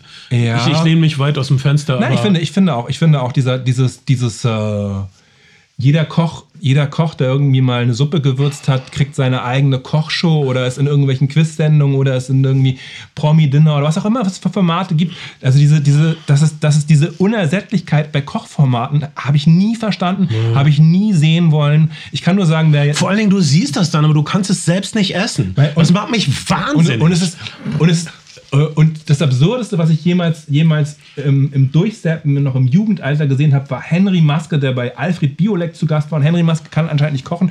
Also ist das, ist das jeder, Mhm. Guter musste, Mann. jeder musste ein Gericht mitbringen. Das Gericht, was er mitgebracht hat, waren Hot Dogs. Genial. Sofort auf seiner. Seite. Und Biolek sagt ja immer, wenn, er, wenn, er, wenn ihm etwas nicht schmeckt, sagt er immer, "Mm, interessant. Heißt eigentlich, schmeckt total beschissen. Ich kenne zwei Männer, die von Alfred Biolang die ganzen, den ganzen Abend über angebaggert wurden. Zuerst mit Geschichten, dann mit Geständnissen und dann mit Berührungen am Unterarm. Und sie sch- schwören mir beide, dass äh, es keinen Erfolg hatte in sexueller Hinsicht für Alfred Björlöck, aber dass sie ihn schon mochten und ihn auch in den Arm genommen haben, aber sich dann schleunigst entfernt hatten. Lass uns doch bitte über das äh, Kinoereignis der Stunde reden, nämlich Babylon, Oh ja. den neuen Damien Chazelle-Film und vielleicht den Geschwisterfilm Amsterdam, der äh, Überraschung auch auf Disney Plus läuft. Beide mit Margot Robbie. Läuft, läuft Babylon schon auf Disney Plus? Nein, äh, Amsterdam. Ja, ja. Ähm, Amsterdam läuft auf Disney Plus. Beide spielen nach dem Zweiten Weltkrieg in den 20er Jahren. Der Zweite Weltkrieg war nicht in den 20er Jahren. Äh, Ba- Babylon Erste Weltkrieg. Ich habe die Weltkriege verwechselt. Das tue ich immer. Einige Leute, die beide Weltkriege erlebt haben, konnten sie nicht auseinanderhalten. Ich, ich schwöre euch, dass der dritte Weltkrieg extrem anders sein wird. Aber was weiß ich. Im Augenblick ist der ähm, Ukraine-Krieg scheinbar wieder Erste Weltkrieg. Äh, sprich Grabenkämpfen verbunden mit dem Zweiten Weltkrieg, sprich Stalingrad in Bakhmut. Das ist alles schrecklich. Äh, jetzt, wo ich das erwähnt habe, bin ich kaum in Okay. der Stimmung, über Filme zu reden. Aber dennoch, okay, du hast natürlich recht. Der erste, es spielt nach dem Ersten Weltkrieg in den USA größtenteils außer Rückblenden auf Amsterdam, was den Amsterdam-Film betrifft. Und Margot Robbie spielt mit, dies das, Verbind, dies das Verbindungsstück. Die ist das Verbindungsstück. Lass uns, lass uns zuerst ausführlich über Babylon reden, weil wenn ihr den Film sehen wollt, dann wollt ihr ihn vielleicht im Kino sehen und vielleicht wollt ihr ihn noch nicht im Kino sehen. Das finden wir jetzt mal raus. Ich sage, ihr wollt ihn im Kino sehen und zwar in der Originalversion. Ja. Ich weiß das, äh, weil ich habe mit einem Bekannten geguckt in einem Kinozentrum, was die deutsche Version und die Originalversion im Angebot hatte, startet zur selben Zeit. Ich sage dreimal an der Kasse, bitte die Originalversion. Ja, ja. Und natürlich sind wir in die deutsche Version gekommen und das war scheiße. Von Anfang an. Hast du ihn nochmal in der Originalversion? gesehen? Ja, und dann sind wir zwischen den Schachtelkinos hin und her und glücklicherweise haben wir dann äh, das Originalversion, den Originalversion Saal gefunden und die hatten ein bisschen später Wenn angefangen. Schachtelkinos, was war das für ein Kino? War das so ein Just, kleines... UCI. Ah ja, ah, okay. UCI Ottmarschen, ordentliche Projektion, Ton ist auch immer laut genug, Mhm. äh, aber manchmal etwas lieblos äh, abgehandelt, aber die Leute kriegen ja, die leben ja von der Hand in den Mund. Ich also möchte ihnen da keinen Vorwurf machen, dass sie uns da ein bisschen äh, vielleicht, dass sie nicht so genau hingeguckt haben auf diese Schweine hätten sich ein bisschen mehr Mühe gemacht. Egal, jedenfalls fantastisch. Äh, wir waren weggeblasen, was für ein Erlebnis. Ähm, sollte man nicht machen, ne? das ähm, Ergebnis gleich als letztes. Nee, alles gut. Von Kannst ja- Anfang an, es, es fängt an, Babylon fängt an mit einer Comedy-Sequenz, sehr gute physische Comedy. Ja. Äh, fast wie aus dem Man on the Moon Song von R.E.M. I'm pushing an elephant up the stairs. Hier wird ein Elefant äh, den Berg hochgeschubst. Und das ist sehr schwer. Es ist physische Comedy, so wie es in, sie in den 20er Jahren gab, so wie Buster Keaton das gemacht hätte, so wie Harry Lloyd das gemacht hätte. Ich glaube, ich glaube den, den, die, die Scheiße hätte es bei Buster, hätte bei Buster Keaton so nicht gegeben, aber es ist, es ist schon irgendwie, man hat schon das gesucht, hier möchte, hier möchte jemand irgendwie so Fellini-esque, spürbares, sinnliches Kino machen, was wir, was wir greifen können. Es ist auch auf Film gedreht, sehr analog. Also so. Und das kommt. Die, die, die Szene wird nämlich so aufgelöst, dass der Elefant zu schwer ist, Ja. um in den Berg hochzukriegen. Jemand kommt auf die Idee, geniale Idee, ihm ein Abführmittel zu geben. Und wenn der Elefant scheißt, kannst du das spüren das im ganzen Kino. Mit einem Blatt. Ja, und dann ist der Elefant nämlich leicht genug und man kriegt ihn den Berg hoch. Was ist auf der Spitze des Berges? Eine Villa. Was ist in dieser Villa? Eine Orgie mit Lilliputanern, riesigen Penissen, Jazzmusik Okay, genau. und sinnlosem, farbenfrohen, ekstatischen Sex in allen Ecken und ihr seid zu Hause. Ja, okay. Ähm, das, da, wir haben beide offensichtlich denselben Film mit demselben Anfang gesehen und ähm, der Film fängt vielversprechend an. Diese erste Sequenz mit dem Elefanten ist wirklich sehr schön und wir bekommen auch direkt die Mechanismen. Polizisten sind korrupt und bestechbar, äh, zu bestechen. Aber Ähm, sie wollen auch Hollywood- alle Teil Sie wollen, sie wollen, der Hollywood-Magie Sie wollen Teil. Teil dieser Magie werden. Dann springen wir nach der Kacke, springen wir direkt in die Piste, was glaube ich eine. Ähm, es gibt ja diese Fatty Arbuckle-Geschichte, die der Titel ist übrigens von dem Kenneth, äh, Kenneth Anger Buch äh, Hollywood, Hollywood Babylon, Babylon. In den, äh, diese, diese Fatty Arbuckle-Geschichte, dass er sich hat anpissen lassen. Das, das ist das nächste, was wir dann sehen. Eine Prostituierte, die, äh, die äh, einen, einen sehr dicken Mann anpisst und, sehr, und die dabei sehr viel Ko äh, Kokain konsumiert. Und dann geht es straight in diese, in diese Orgie, während parallel erzählt wird, wie diese, dieser Leichnam entsorgt werden soll. Äh, und das hat dir nicht gefallen. Ich fand das Doch. sehr Ich fand- energetisch. ich fand- ich fand aber Man da war schon- sehr drin. Ich fand, ich fand da schon, ne, also wir, ich fand da schon, ähm, wie soll ich sagen, im Zeugnis hätte man früher geschrieben, er war stets bemüht. Äh, Ah, Da- das ist Damien- gemein. Damien wir sind, wir sind Damien- in einem Mainstream-Film mit Brad Pitt und nach zehn Minuten sehen wir, wie eine Frau einen dicken, nackten Typen anpinkelt. das ist, Alter, wir sind noch in 2023 und ich feiere das total. Ja, ich, will, ich will, finde die Momente, also der Film hat ja durchaus Momente, er ist visuell, äh, ähm, Linus Landgren hat den, hat den visuell fantastisch fotografiert. Diese Orgie sieht an allen Ecken und Enden des, des, des, des, äh, des, des Raumes sehr, sehr gut aus. Wir sehen sehr schöne Menschen dabei, wie sie, wie sie hemmungslos Sex haben. Frauen mit Frauen, Männern mit Männern, Männern mit Frauen, alle mit allen. Und in so, in so, in Aber so auch sehr viel Liebe zum Detail und, und sehr viel Ja. Schönheit, sehr viel fähige Leute. Die Musiker sind offensichtlich fähig, äh, die äh, sind fähige Performance, also auch sehr viel Können. Es ist nicht einfach irgendwelche äh, Klogestalten, die übereinander herfallen. Es sind schöne, begabte, exaltierte Menschen, die übereinander herfallen. Für mich macht das einen Unterschied. Und wir haben dann ein paar Helden, die sich rauskristallisieren, vor allen Dingen zwei. Brad Pitt spielt einen sehr erfolgreichen Filmstar, der aber ein bisschen in den Herbst seiner Karriere kommt und er wird den Übergang zum Tonfilm nicht überleben. Brad Ma- Pitt, genau. Äh, Mar Margot Robbie ist eine, ein hoffnungsvolles Starlet ohne jede Schauspielerfahrung, die aber einfach so viel Selbstvertrauen hat und sie ist Margot Robbie, sie wird es irgendwie schaffen. Ich find- und dann haben wir den Audience Stand-in, also den Stellvertreter des Publikums. Das ist ein äh, junger Mexikaner, der unbedingt, so artikuliert er es früh, Teil dieser Filmmagie teil. Die- er die- will Teil von etwas werden, das größer ist als er selbst. Ich, ähm, äh, genau. Ich finde, äh, also wir, wir haben sozusagen, Damien Chazelle hat sehr viel Hollywood-Mythos, Geschichten, Nuggets zusammengewürfelt. Ähm, Brad Pitt ist ein bisschen an John Gilbert angelehnt, aber ich, ich könnte mir auch finden, er hat auch was von Douglas Fairbanks Senior auf eine Art und Weise. Also einem sehr großen Hollywood- äh, Stummfilmstar, der, ähm, also äh, im, im Fall von Gilbert, der den Übergang zum Tonfilm nicht überlebt hat, was dazu führt, dass einige sagen, ähm, naja, äh, äh, Louis B. Mayer wäre schuld und hätte ihn vernichten wollen. Andere sagen, seine Stimme wäre komisch gewesen, was mittlerweile widerlegt ist. Er hat eine ganz normale Stimme. Niemand weiß richtig, warum John Gilberts Zeit irgendwann vorbei war. Brad Pitt spielt, spielt eine ähnlich gelagerte Figur. Ähm, Margot Robbie spielt irgendwie so einen Twist auf Harley Quinn und, ähm, und aber auch irgendwie Clara Webb Margot und, und Robbie ist fantastisch und- und- und John Margot Crawford. Robbie hat Margot Robbie hat zehn Oscars verdient. Sie ist äh, Sie hat einen sehr starken ersten Auftritt, wie sie mit diesem Auto vor diese Villa fährt. Das ist wirklich sehr, sehr lustig. Das ist eine der lustigsten Szenen des die Films. ist einfach gut. Margot Robbie zeigt einfach, mehr kann man nicht. Das ist fast schon zu viel von einem Showcase. Äh, sie ist himmelhoch jauchzend zu Tode betrübt und alles dazwischen super energetisch ist. Steht außer Frage, dass sie, dass jemand wie sie ein Star werden muss. Sie kann nirgendwo anders hin.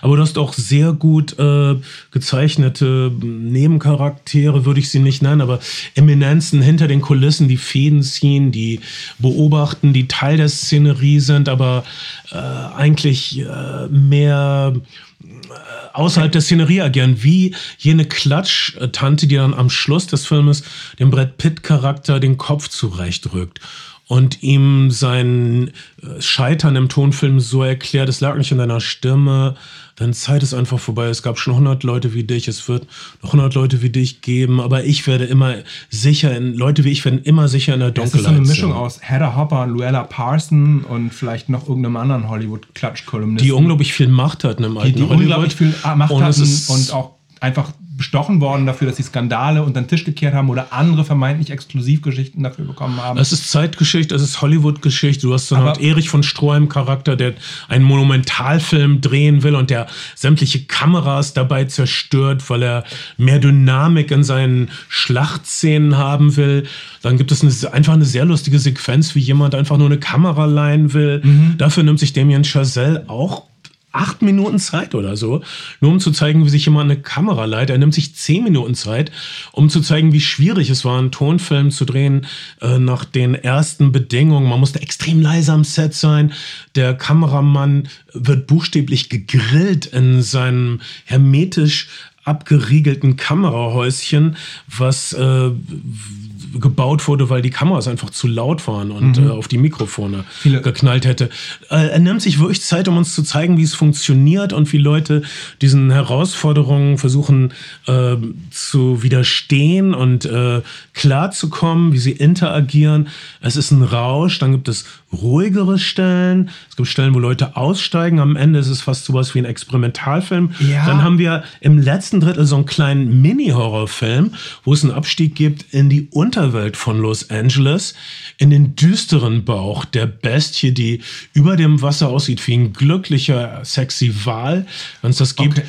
Und äh, was für ein kompletter Film. Tut mir leid, ich bin begeistert. Fantastisch. Okay, ich finde, ich finde, also du, der Film hat unfassbar viel. Also allein wenn du, wenn du die Tiere nimmst, es gibt einen, es gibt Scheißen, es gibt einen scheißenden Elefanten, es gibt einen Allig äh, es gibt einen Mann, der ganze Ratten auffrisst in diesem Keller und einen Alligator, der versucht Menschen zu fressen und Margot Robbie, die äh, die äh, die eine eine eine, eine Klapperschlange Klapperschlange äh, bei lebendigem Leibe erlebt. Das sind allein die Tiersequenzen in diesem Film. Dieser Film ähm, dieser Film erzählt also auch so eine Zeitenwende-Geschichte, wie das zum Beispiel Boogie Nights für den Pornofilm tut, als irgendwann Ende der 70er Kino und Film äh, aus der Mode kommt und dann Video den Markt übernimmt.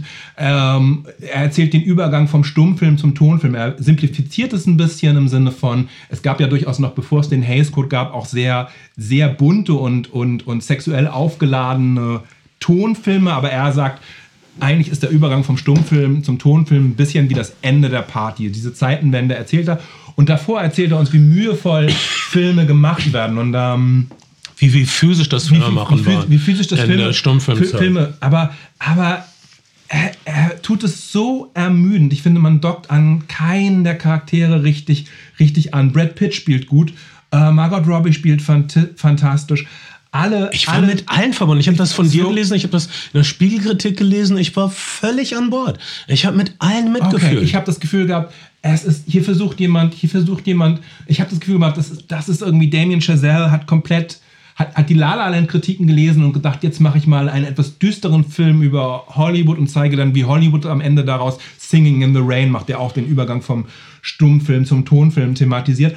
Ähm, und, und zeigt mal, wie es war. Es, die Charaktere sind alle frei erfunden, aber es gibt komischerweise eine Irvin Thalberg-Figur, also einen tatsächlichen Producer bei MGM. Irvin Thalberg wird als einziger mit Namen der, der, erwähnt. Der, der, der so eine Art Wunderkind gewesen sein soll, aber über den immer mehr Bitteres rauskommt, von dem viele sagen, er hätte die Marx Brothers am Anfang gut behandelt und sein Tod hätte alles verändert, aber Irvin Thalberg hat sehr viele dunkle Seiten gehabt, die jetzt erst peu à peu seinen Mythos beflecken. Aber ähm, was ich sagen will, ist, ständig, ständig gibt es auch so Robert Altman-mäßige Sequenzen, bei denen die Geschehnisse in, in, aller, in aller Protagonisten parallel montiert werden, zu einem zugegebenermaßen ähm, tollen Soundtrack, aber es ist irgendwie ermüdend und erschöpfend. Ich habe wirklich nach dreieinhalb Stunden das Gefühl gehabt, ich bin erschöpft, ich bin ermüdet, ermüdet und irgendwie auch irgendwie auch gelangweilt. Hier sind so viele tolle Teile, hier sind so viele gut inszenierte Sachen. Die Bildsprache ist fantastisch. Ich war glücklich die, die Schauspieler, die Schauspieler sind super. Du warst einfach nur, du bist einfach noch nicht reif für diesen Film. Ich, ich, oh. du, du, du, du lässt dich von den Einzelteilen verwirren.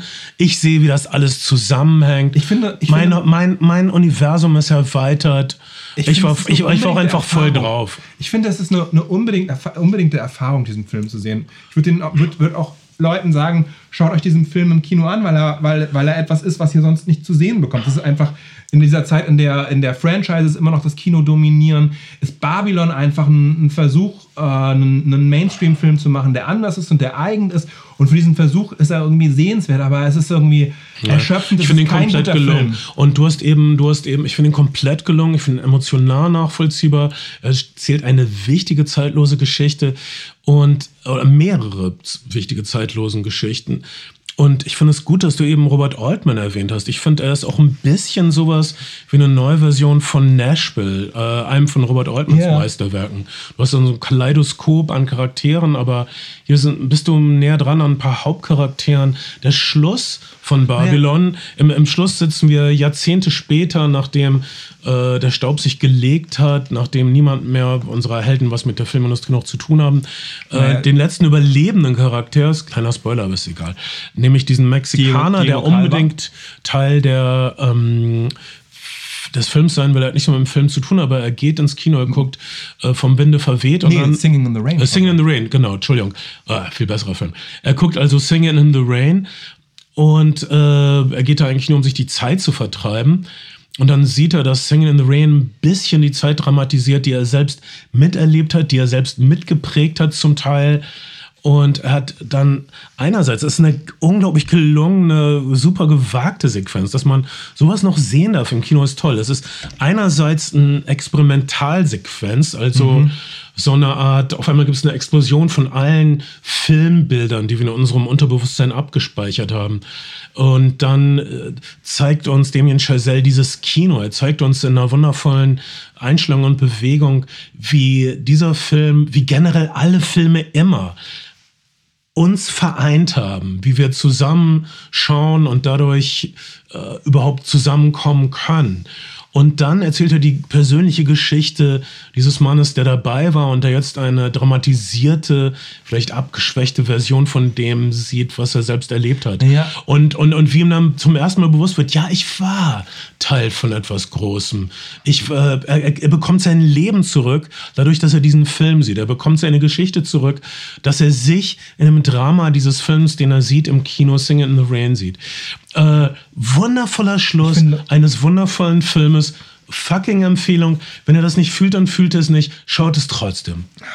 Du, du, du klingst so, als, als würdest du Leute, die es nicht fühlen werden, verachten. Aber ich würde. Natürlich ich würde- tue ich das. Ich würde, trotzdem reiche ich euch die Robert, Hand. Bei Robert Altman schien es mir eher wie, ähm, Robert Altman hat, Alan Rudolph, äh, Rudolph ist ja ein Robert Altman-Protégé und hat mal diesen Film gemacht, Welcome to L.A. Ich weiß nicht, ob du Ja. den ahnst. Das war so Ja. ein Film, ist über, auch, der auch irgendwie so eine sehr, sehr äh, selbstreflexiv über Hollywood ist, äh, lauter, verlorene, vereinsamte Gestalten in L.A., die melancholischen Drogen nehmen, One-Night-Stands Babylon haben. macht mehr Spaß. Babylon macht mehr Spaß, aber das ist auch so ein, so ein, so ein gescheiterter Versuch. Und ich habe ein bisschen das Gefühl, Paul Thomas Anderson ist, hat, ist ja bei Magnolia irgendwie in seiner Kokainphase gewesen und hat so Größenwahnfilme gemacht. Man hat das Gefühl, Damien Chazelle ist vielleicht nicht in seiner Kokainphase, aber er möchte so einen Größenwahnfilm machen, der irgendwie alles abdeckt, der so Nuggets. Es sind ja viele Trivia-Nuggets auch da. Diese Geschichte, Clara Bow ist mittlerweile widerlegt, hätte mal mit einer gesamten Footballmannschaft geschlafen und zu dem anderem- West, die Geschichte ist über Mae West. Mae West hat auch sehr, sehr bunt gelebt, aber Cla- äh, äh, in, in, Die Footballmannschaft-Geschichte habe ich über Mae West gehört.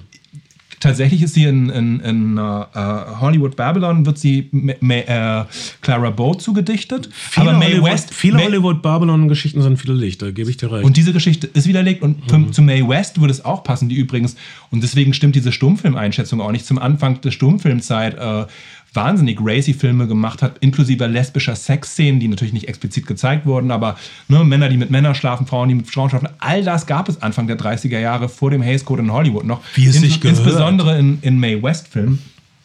ist das eine Pistole in deiner Tasche? Oder bist du einfach nur erfreut, mich zu sehen? Ähm, Mae West ist Mae West unbedingt äh, toll und, und, und äh, empfehlenswert. Aber ich finde, ich was, finde hatte, ein bisschen viel. was hatte Mae West geschrieben auf der Unterseite ihrer Toilettenbrille? Das weiß ich nicht. Endlich ein Mann im Haus. Wahre Geschichte. Ja. Hast mal jemand, der uns zu schätzen weiß. Danke, May. Äh, hey, also trotzdem, also auch wenn du nicht ganz so warm mit dem Film geworden bist wie ich, aber du würdest ihn trotzdem empfehlen, auch als theatralische Erfahrung. Ich will, ja, ich finde, finde es ist. Ähm, ich bin immer froh, wenn, wenn, ich, wenn, wenn jemand etwas versucht und wenn jemand, wenn jemand Dinge ausprobiert und ich etwas, etwas zu sehen bekomme. Und das, ich, ich, hab, ich, fand's, ich war einfach nur, ich war einfach nur erschöpft und ermüdet nach dem Film und hab, und hab so. Ich fand's ein geiler- und, und, und diese Musik macht ja auch so Tempo und ich denke so, wirklich noch eine, noch eine Montagesequenz, in der Ah, so geil, ich, ich war im Rausch. Und ich kann, es ist, du hast völlig recht, es ist ein größenwahnsinniger Film. Da, da ist eine, ein 70er Jahre Film Irrsinn da drin, also wie Filmemacher das in den 70er Jahren eher gemacht hätten. Wie äh, Paul Thomas Anderson es versucht hat, vielleicht ein bisschen zurück zu, aber, aber selbst in den verrücktesten Stellen vom Boogie Nights ist Paul Thomas Anderson ja immer ziemlich kontrolliert. Ja. Also hier versucht Damien Chazelle sich zu entfesseln. Ich meinte auch eher Magnolia als die, Movie Nights ja, als die, Referenz. er, er, er versucht die Möglichkeiten seines, äh, seines kreativen Teams zu entfesseln. Ich kann mir vorstellen, dass er bestimmt alle in den Arsch getreten und geschubst hat und so. Das können wir noch irrer machen, das können wir noch kinetischer machen. Wieso baumelt diese Kamera nicht frei schwirrend hier irgendwo? Ähm, ich will mehr Bewegung, ich will mehr Irrsinn, ich will mehr Zwerge mit Riesenpenissen und so weiter. Großartig. Ich bin froh, dass es noch so eine Art Film gibt. Es gibt auf ein, jeden Fall ein, ein genre äh, sprengenden Irrsinnsfilm. Danke. Ich finde, es gibt haufenweise, wir, wir, wir, wir werden repetitiv und wiederholen uns, aber es gibt haufenweise Spektakel in diesem Film. Es gibt viele für sich genommen schöne oder einige tolle, tolle Sequenzen und, und Momente, aber insgesamt, insgesamt hat mich der Film dann erschreckend kalt und unberührt gelassen. Und, Weil du kein Herz hast. Naja, du hast nicht mein Herz. Vielleicht hast, hast du einfach einen schlechten Abend gehabt und am anderen Abend hätte ich das genauso empfunden wie du. Magie des Kinos. Man muss Sachen mehrmals gucken. Und man muss auch andere Sachen gucken, die scheinbar ähnlich sind, aber dann völlig anders sind. Wie? Vielleicht ist das unser letzter Film, außer uns fällt noch irgendein Scheiß ein. Ich glaube, Ben muss wieder irgendwie irgendwelche Fronarbeit machen auf einer Galeere oder wie ein Esel eine Flussbarke den äh, Strom aufwärts zerren an einer Trosse. Äh, vielleicht ist das so, Ben. kurz was über Holy Spider zum Schluss klappen und dann sind wir durch. Oh, ich wollte kurz über Amsterdam Ja, reden. Äh, von mir aus gesehen, der eine Art Schwesterfilm, G Geschwisterfilm zu Babylon, äh, spielt in derselben Zeit, gibt es auf Disney Plus auch mit Margot Robbie. David O. Russell, einer, einer der interessanteren Regisseure auch immer noch. Auch umstritten. Äh, eine, hat einen von meinen Lieblingsfilmen gemacht, nämlich Three Kings. Mhm. Äh, 90er, aber auch viele andere jetzt aus der neuesten Zeit gemacht. Äh, American Hustle. The Fighter fand ich super. Ähm, und dann äh, Silver Lining. Ja. Und so. Äh, Er, er, macht immer Schauspielerfilme, er, er macht immer äh, er war halt ein Arsch in den 90ern. Er hat Leute scheiße behandelt. Es war einer von diesen Regisseuren, der immer Leute anschreit oder runtermacht Ist er nicht oder mehr. Angeblich hat er das überwunden. Äh, naja. Ähm, Amsterdam ist auch ein Schauspielerfilm und es ist ein super ambitionierter Film. Und das, was du Babylon vorwirfst, äh, finde ich, tritt auf Amsterdam viel mehr Ja. zu. Vers- Und es ist auch ein, äh, ein Film, der in den 20er Jahre spielt, aber irgendwie sowas wie einen verrückten, entfesselten 70er Jahre Vibe hat. 30er Jahre, glaube ich. na, also, 30er Jahre Conspiracy. Ähm, nein, in den 20er Jahren ist das passiert. Und, äh, ach so, 30er Jahre. Äh, 20er in die 30er, längerer Handlungsbogen. Und ich, ich meine diesen äh, Spirit, den, der, der in 70er Jahre Film ist, dass man versucht, äh, Dinge zu zeigen, die eigentlich nicht zeigbar filmen. So ein Film wie der Nachtportier, wo eine, ein f- überlebende KZ-Insassin eine Affäre mit einem Nachtportier hat, der in einem KZ, KZ ihr. Pferd aber sowas darf man eigentlich nicht zeigen. Das ist ja furchtbar. Und 70er Jahre Filme lieben wir deshalb, weil sie voll von perversem, unausgegorenem, unsagbarem Irrsinn waren. Es gibt ein, ähm, es gibt ein, ein Interview, die BBC hat ein ganz gutes Online-Archiv bei YouTube und es gibt ein Interview mit dem sehr, sehr jungen Sylvester Stallone, der gerade Rocky gemacht hat. Und der gefragt, also Sylvester Stallone hat sehr lukrative äh, Deals ausgeschlagen, Rocky einfach als Drehbuch zu verkaufen und verfilmen zu lassen. Und da stattdessen gesagt, er macht den Film in 23 Tagen mit weniger Geld und kriegt viel weniger Geld, wenn er selbst die Hauptrolle spielen kann. Das war sein Gamble. Aber er wird gefragt, warum er Rocky gemacht hat, abgesehen davon, dass er ein Vehikel für sich selber haben wollte. Und er hat gesagt, dieses Jahrzehnt hätte so viele deprimierende, niederträchtige, man sieht immer nur kaputte Personen, drogensüchtige Personen, Personen, die vom Leben geschlagen sind. Und er hätte einfach einen, einen dieser guten, positiven Filme mal wieder machen wollen. Er hätte einfach, er hätte einfach die Schnauze voll gehabt von dem, was man im Kino so sieht. Und natürlich sind die 70er Jahre das Ende des Studiosystems endgültig und, und das Zeitalter des New Hollywood. Geld war nicht so richtig aus Filmen zu der Zeit zu holen und das hat die kreativen Möglichkeiten eben in unbekannte Höhen getrieben auf eine Art und Weise auch. Ähm, Und das- das, hat mit dem Blockbuster-Zeitalter dann bitterlich geändert. Wir reden über The Fablemans ein anderen Mal. Ja, aber ich sage nicht, dass es so bitter ist. Naja, aber und aber die, die, ja, es hat auf jeden Fall geändert und zwar durch Rocky und Star Wars. Dass, dass das Jaws Leute das, natürlich noch, der weiße Hai. Ja, aber das wäre kein. Der Hai war ja kein äh, Held. Nee, nee. Protagonist. Nein, aber, aber die, die, dieser Protagonist Rocky und der Protagonist Luke Skywalker, das ist das Publikum, was den ganzen kaputten 70er Jahren sagt, genug. Wir, wir haben die Schnauze voll von korrupten Cops, die auch noch Junkies sind.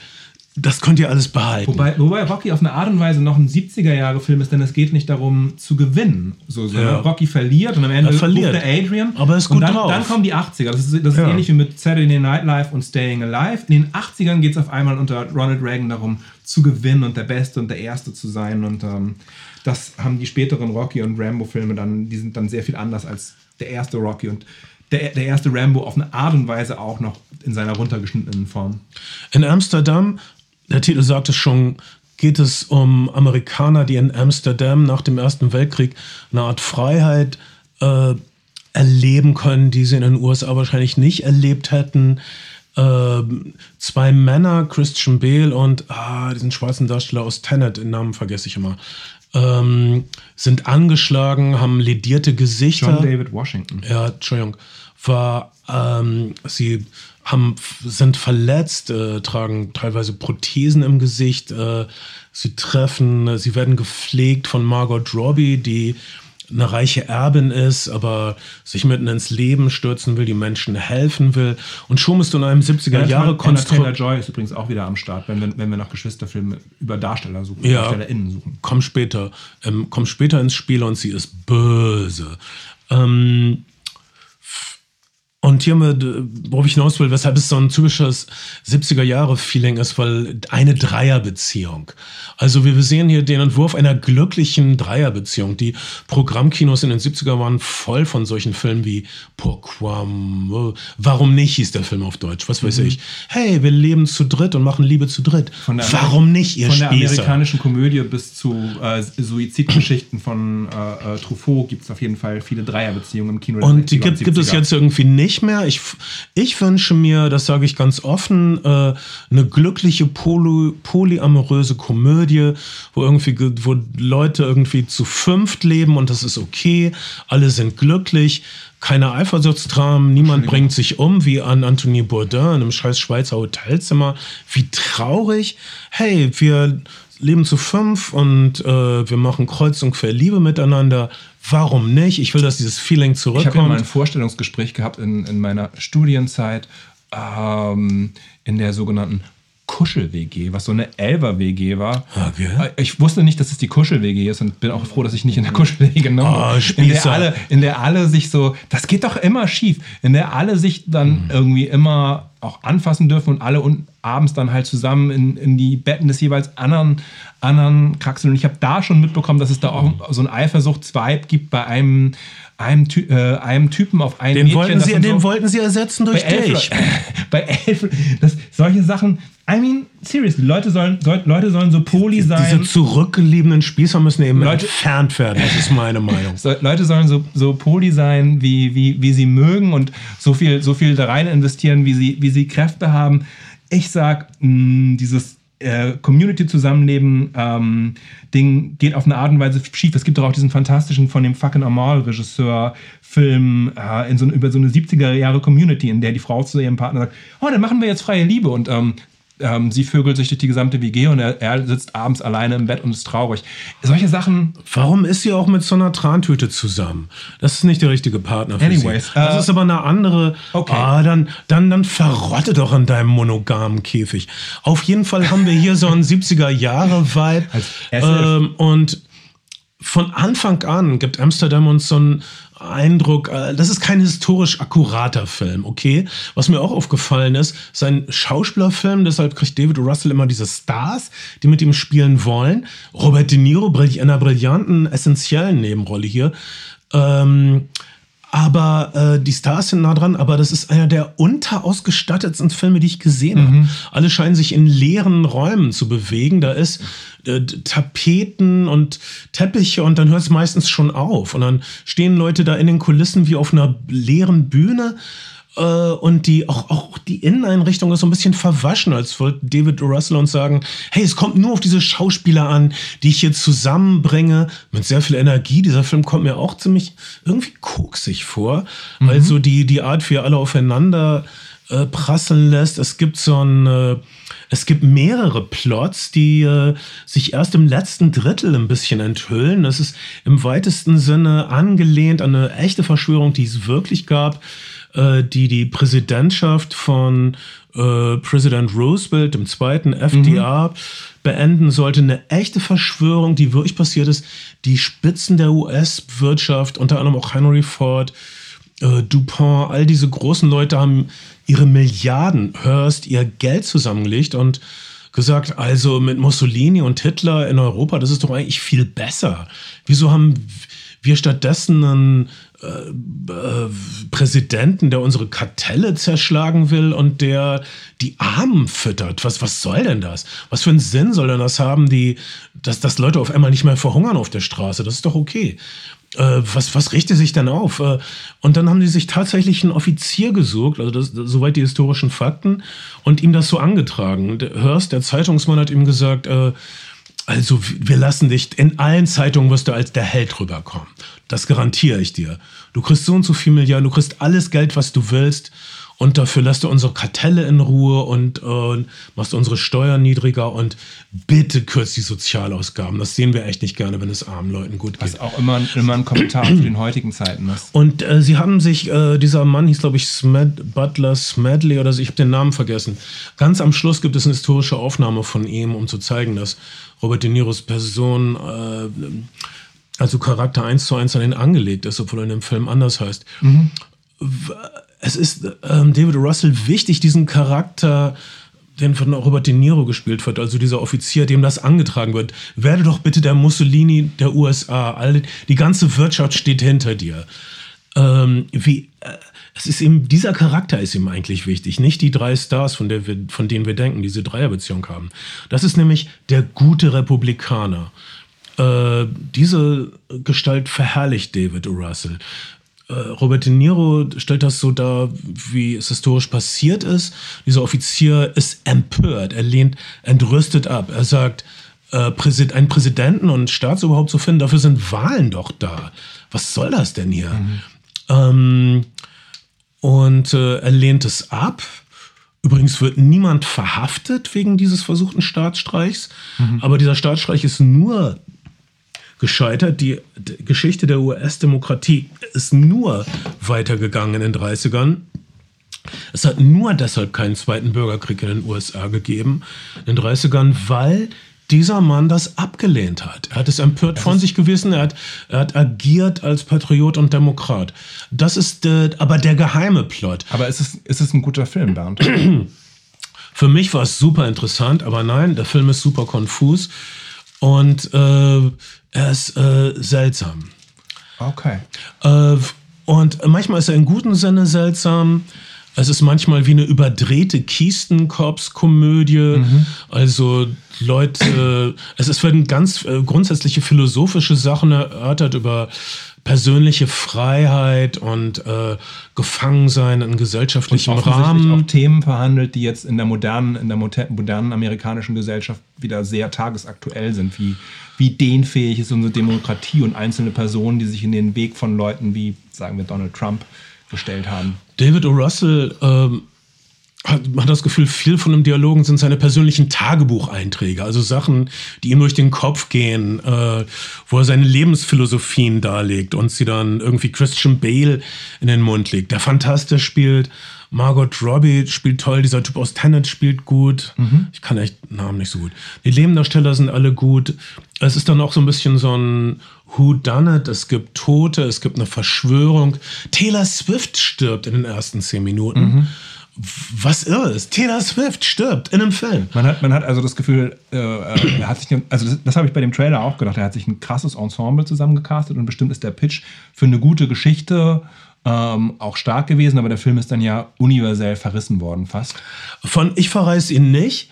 Ich, ich würde das sagen, was, was du bei Babylon gesagt hast. Äh, absolut überambitioniert. Ich weiß nicht, was mhm. du nicht genau Babylon gesagt aber überambitioniert ein, so, sowas wie ein, ähm, ein Sammelalbumfilm. Äh, sowas wie die Plots für vier Filme eigentlich in einem Film nicht wirklich zusammengebracht, spricht über wichtige Themen, hat sein Herz auf dem rechten Fleck. Äh, für mich war es ein Genuss, aber ich verstehe, dass Zuschauer da ab und zu entgleisen, wenn sie das gucken. Mhm. Okay. Dann vielleicht noch ganz kurz als Nachklapp, bevor wir uns verabschieden. Äh, ein Film, der aktuell in den Kinos ist, Holy Spider, eine, ähm, eine Geschichte, die im Iran spielt, in Jordanien gedreht worden ist, über einen äh, äh, Serienmörder in der, äh, auch auf einer wahren Begebenheit fußend in der äh, heiligen iranischen Stadt Mashhad. Er hat in den Nullerjahren ein, äh, ein, ein äh, der Spinnenmörder, der, der, der, der Titel, äh, Prostituierte umgebracht auf den Straßen, hat sie, hat sie, hat sie mit sich nach Hause genommen und dann ermordet. Und ähm, der Film erzählt die Figur, äh, die Geschichte dieses Killers, den wir dann und begleitet ihn auf seinen, auf seinen Mordstreifzügen und wir sehen auch von Anfang an, es ist jemand, der auch mit einer sexuellen Motivation mordet. Und es gibt eine ähm, äh, Reporterin, die in diese Stadt reist, um den Vorgängen auf den, auf den Grund zu gehen in dieser, in dieser heiligen Stadt und zu gucken, wer der Mörder ist und sich dafür auch in dieses Prostituiertenmilieu ähm, begibt. Der Film ist deswegen ganz interessant, weil der Mörder dann eines Tages auch ertappt wird als er versucht, in dem Film auf jeden Fall, also in Wirklichkeit ist er auch ertappt worden, die Begebenheiten sind ein bisschen anders, in dem Film auf jeden Fall, als er, als er die Reporterin, die sich als Prostituierte undercover ausgegeben hat, mit zu sich nach Hause nimmt und wird dann verhaftet. Und der Twist, den er aber sagt, ist, er hätte des Propheten Arbeit getan. Er hätte diese Frauen von den Straßen geholt, er hätte sie ermordet, weil sie, weil sie, äh, weil sie halt äh, eine Gotteslästerung sind, weil sie die Sache nicht wert sind. Und tatsächlich, man kann auch diese YouTube-Videos dazu gucken, hat es, hat es eine starke Bewegung unter Klerikalen teilweise auch gegeben, die gesagt hat, ähm, wir, müssen, wir müssen ihm einen Freispruch geben, denn er hat eigentlich nur die Arbeit, Arbeit, Arbeit des äh, Propheten getan. Und Gott, ist das deprimierend. Und, ähm, und äh, aber in, äh, in in, im Iran hat dann, hat dann die Staatsführung damals entschieden, dass man jemanden mit dem Verbrechen nicht davonkommen lassen kann und er ist dann hingerichtet worden. Der Film äh, stellt es ein bisschen so dar, als hätte man, hätte, hätte man dem Mörder dann erzählt, ja, hey, komm, also nur, du gehst zu diesem Raum und da ist dieser Galgen und dann machen wir hinten eine Tür auf und du gehst einfach raus und niemand wird wieder was von dir hören. Und er geht in diesen Raum und wartet darauf, dass diese Tür aufgeht und naja, aber der Film, der Film ist interessant, weil er, weil er ähm, so einen Einblick in, er ist von einem Iraner gemacht, äh, in, in, in die iranische Gesellschaft und Befindlichkeiten gibt zwischen, wie weltlich die an vielen Stellen ist, also Prostitution und, und, und, ähm, und äh, aber wie klerikal und, und äh, an anderen Stellen und, und erstarrt. Äh, läuft jetzt in sehr vielen Programmkinos und läuft bestimmt auch deswegen in so vielen Programmkinos, weil Leute gerade wissen wollen, wie der Iran ist und Einblicke erhalten wollen mhm. in die iranische Gesellschaft. Holy Spider ist auf diversen Festivals gelaufen, hat ein paar Preise gewonnen und insgesamt sehr gute Kritiken bekommen. Kann ich auf jeden Fall empfehlen. Und du hast den. Ich, ich habe ihn auf dem Festival gesehen im Oktober, letzten Oktober. Er läuft jetzt in den Kinos seit diesem Monat. Wenn man die äh, Zeitaktualität mal beiseite lässt, äh, ist das ein toller Film? Ist ein guter Film.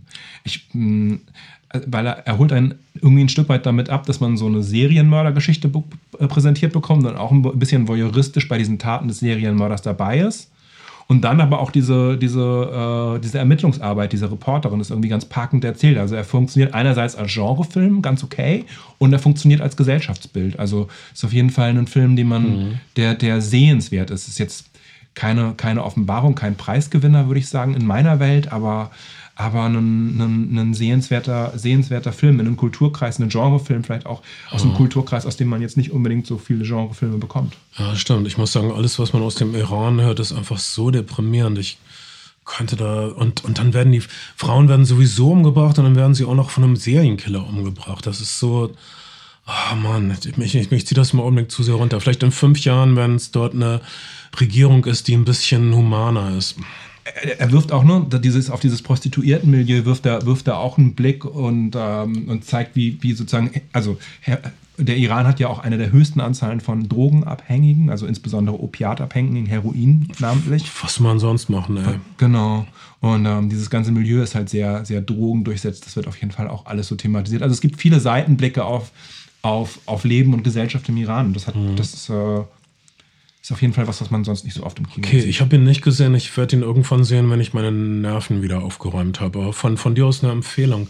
Und hey, das waren eine Menge Filme. Ja. Und Ben, wir haben deine Zeit finde, überstrapaziert. Ähm, also, nein, ich, äh, ich habe, auch wenn ich nicht so aussah, gebannt gelauscht. Und ich finde krass, dass bei den ganzen Filmen gab es nur eine Nicht-Empfehlung, The Menu. Naja, so Kai hat ihn halb empfohlen und ich habe ihn abgelehnt. Ja, das ist schon keine Empfehlung. Aber keine alle, Empfehlung. Anderen, alle anderen Filme habt ihr empfohlen. Ja, vielleicht, vielleicht ist das die Krux dieses Podcasts, dass wir, dass wir nicht richtig böse sein Aber können. es gibt eine Menge Filme und wenn wir die nicht erwähnen, dann haben wir sie nicht empfohlen. Es gibt immer mehr Filme als die Filme, über die wir reden. Stimmt, das Du ist. meinst, ein- als richtiger Filmfan kann man nur ins Kino gehen, wenn wir über den Film gesprochen haben und ihn empfohlen haben. Nein, ich gehe weiter. Wenn wir nicht, wenn wir nicht drüber gesprochen haben, wüsste ich nicht, dass es überhaupt da wir, existiert. da wir, da wir, da wir, ähm, da wir unsere Sachen ja selber aussuchen und da wir nicht dem, also manchmal sind wir auch den Gesetzen des Marktes unterworfen, aber da wir oft nach unseren eigenen Interessen die Sachen schauen, die, über die wir hier sprechen, sind Sachen da, an denen wir schon ein erhöhtes Grundinteresse haben und nicht, nicht an denen andere Leute vielleicht ein Grundinteresse haben. Und deswegen, deswegen ist es wahrscheinlich schwierig, so Totalverrisse von uns manchmal zu bekommen. Vielleicht sind wir auch einfach zu gnädig. Nein, das ist, wir sind einfach wundervolle Ich fand, ich habe die Lord of the Rings Serie recht un unflätig behandelt. Es gab auf jeden Fall eine Menge. Oh, komm, wir machen eine Menge runter. Ben, du, du, warst, du warst jetzt sehr krank und du konntest kaum was sehen. Gab es irgendwas, was du doch gesehen hast und was du mit Genuss Ja, auf jeden gesehen Fall. Ich hab, äh, Würdest du ich das teilen? Viel, nee, jetzt nicht. Vielleicht nächstes Mal. Komm, so- so hab- viele Fans wollen nicht hören. Ich habe nur, ich habe wirklich nur schon geguckt. Nur hast? Gib uns einen Kurzverriss von etwas. Auf keinen Fall. Komm, eine Nein, Sache. Nein. Ein Satz, eine Sache. Nein. Och, Ben, die Fans verlangen nach dir. Wir werden Patreons verlieren, wenn du nicht sprichst zum Volk. Das stimmt überhaupt nicht. Das stimmt total. Nein. Dieser Podcast funktioniert nur wegen dir. Du machst uns menschlich. Ich- du erdest uns. Will aber nicht. Ja, dann machst du es eben ohne Willen. Dann machst du es Ich willenlos. möchte jetzt nach Hause. Du bist zu Hause. Sag das nicht. Bens Zimmer ist übrigens nicht unterausgestattet, habe ich eben gedacht, als du gedacht hast, auch unterausgestattet. Das ist das Gegenteil. Das wird sich jetzt ändern, wo ich wieder arbeitslos bin. Ich werde alles verkaufen müssen. Wenn ihr, wenn ihr Jobangebote habt für Ben, für Mai. für uns, wir sind, wir, sind, wir sind alle noch in einem Alter, in dem wir uns den Arbeitsmarkt zur Verfügung stellen würden, wenn das Angebot entsprechend ist. ja, ich spiele auf Silberhochzeiten und inzwischen auch auf Beerdigungen. Ja, und auf Bronzehochzeiten. Goldenen Hochzeiten vielleicht auch.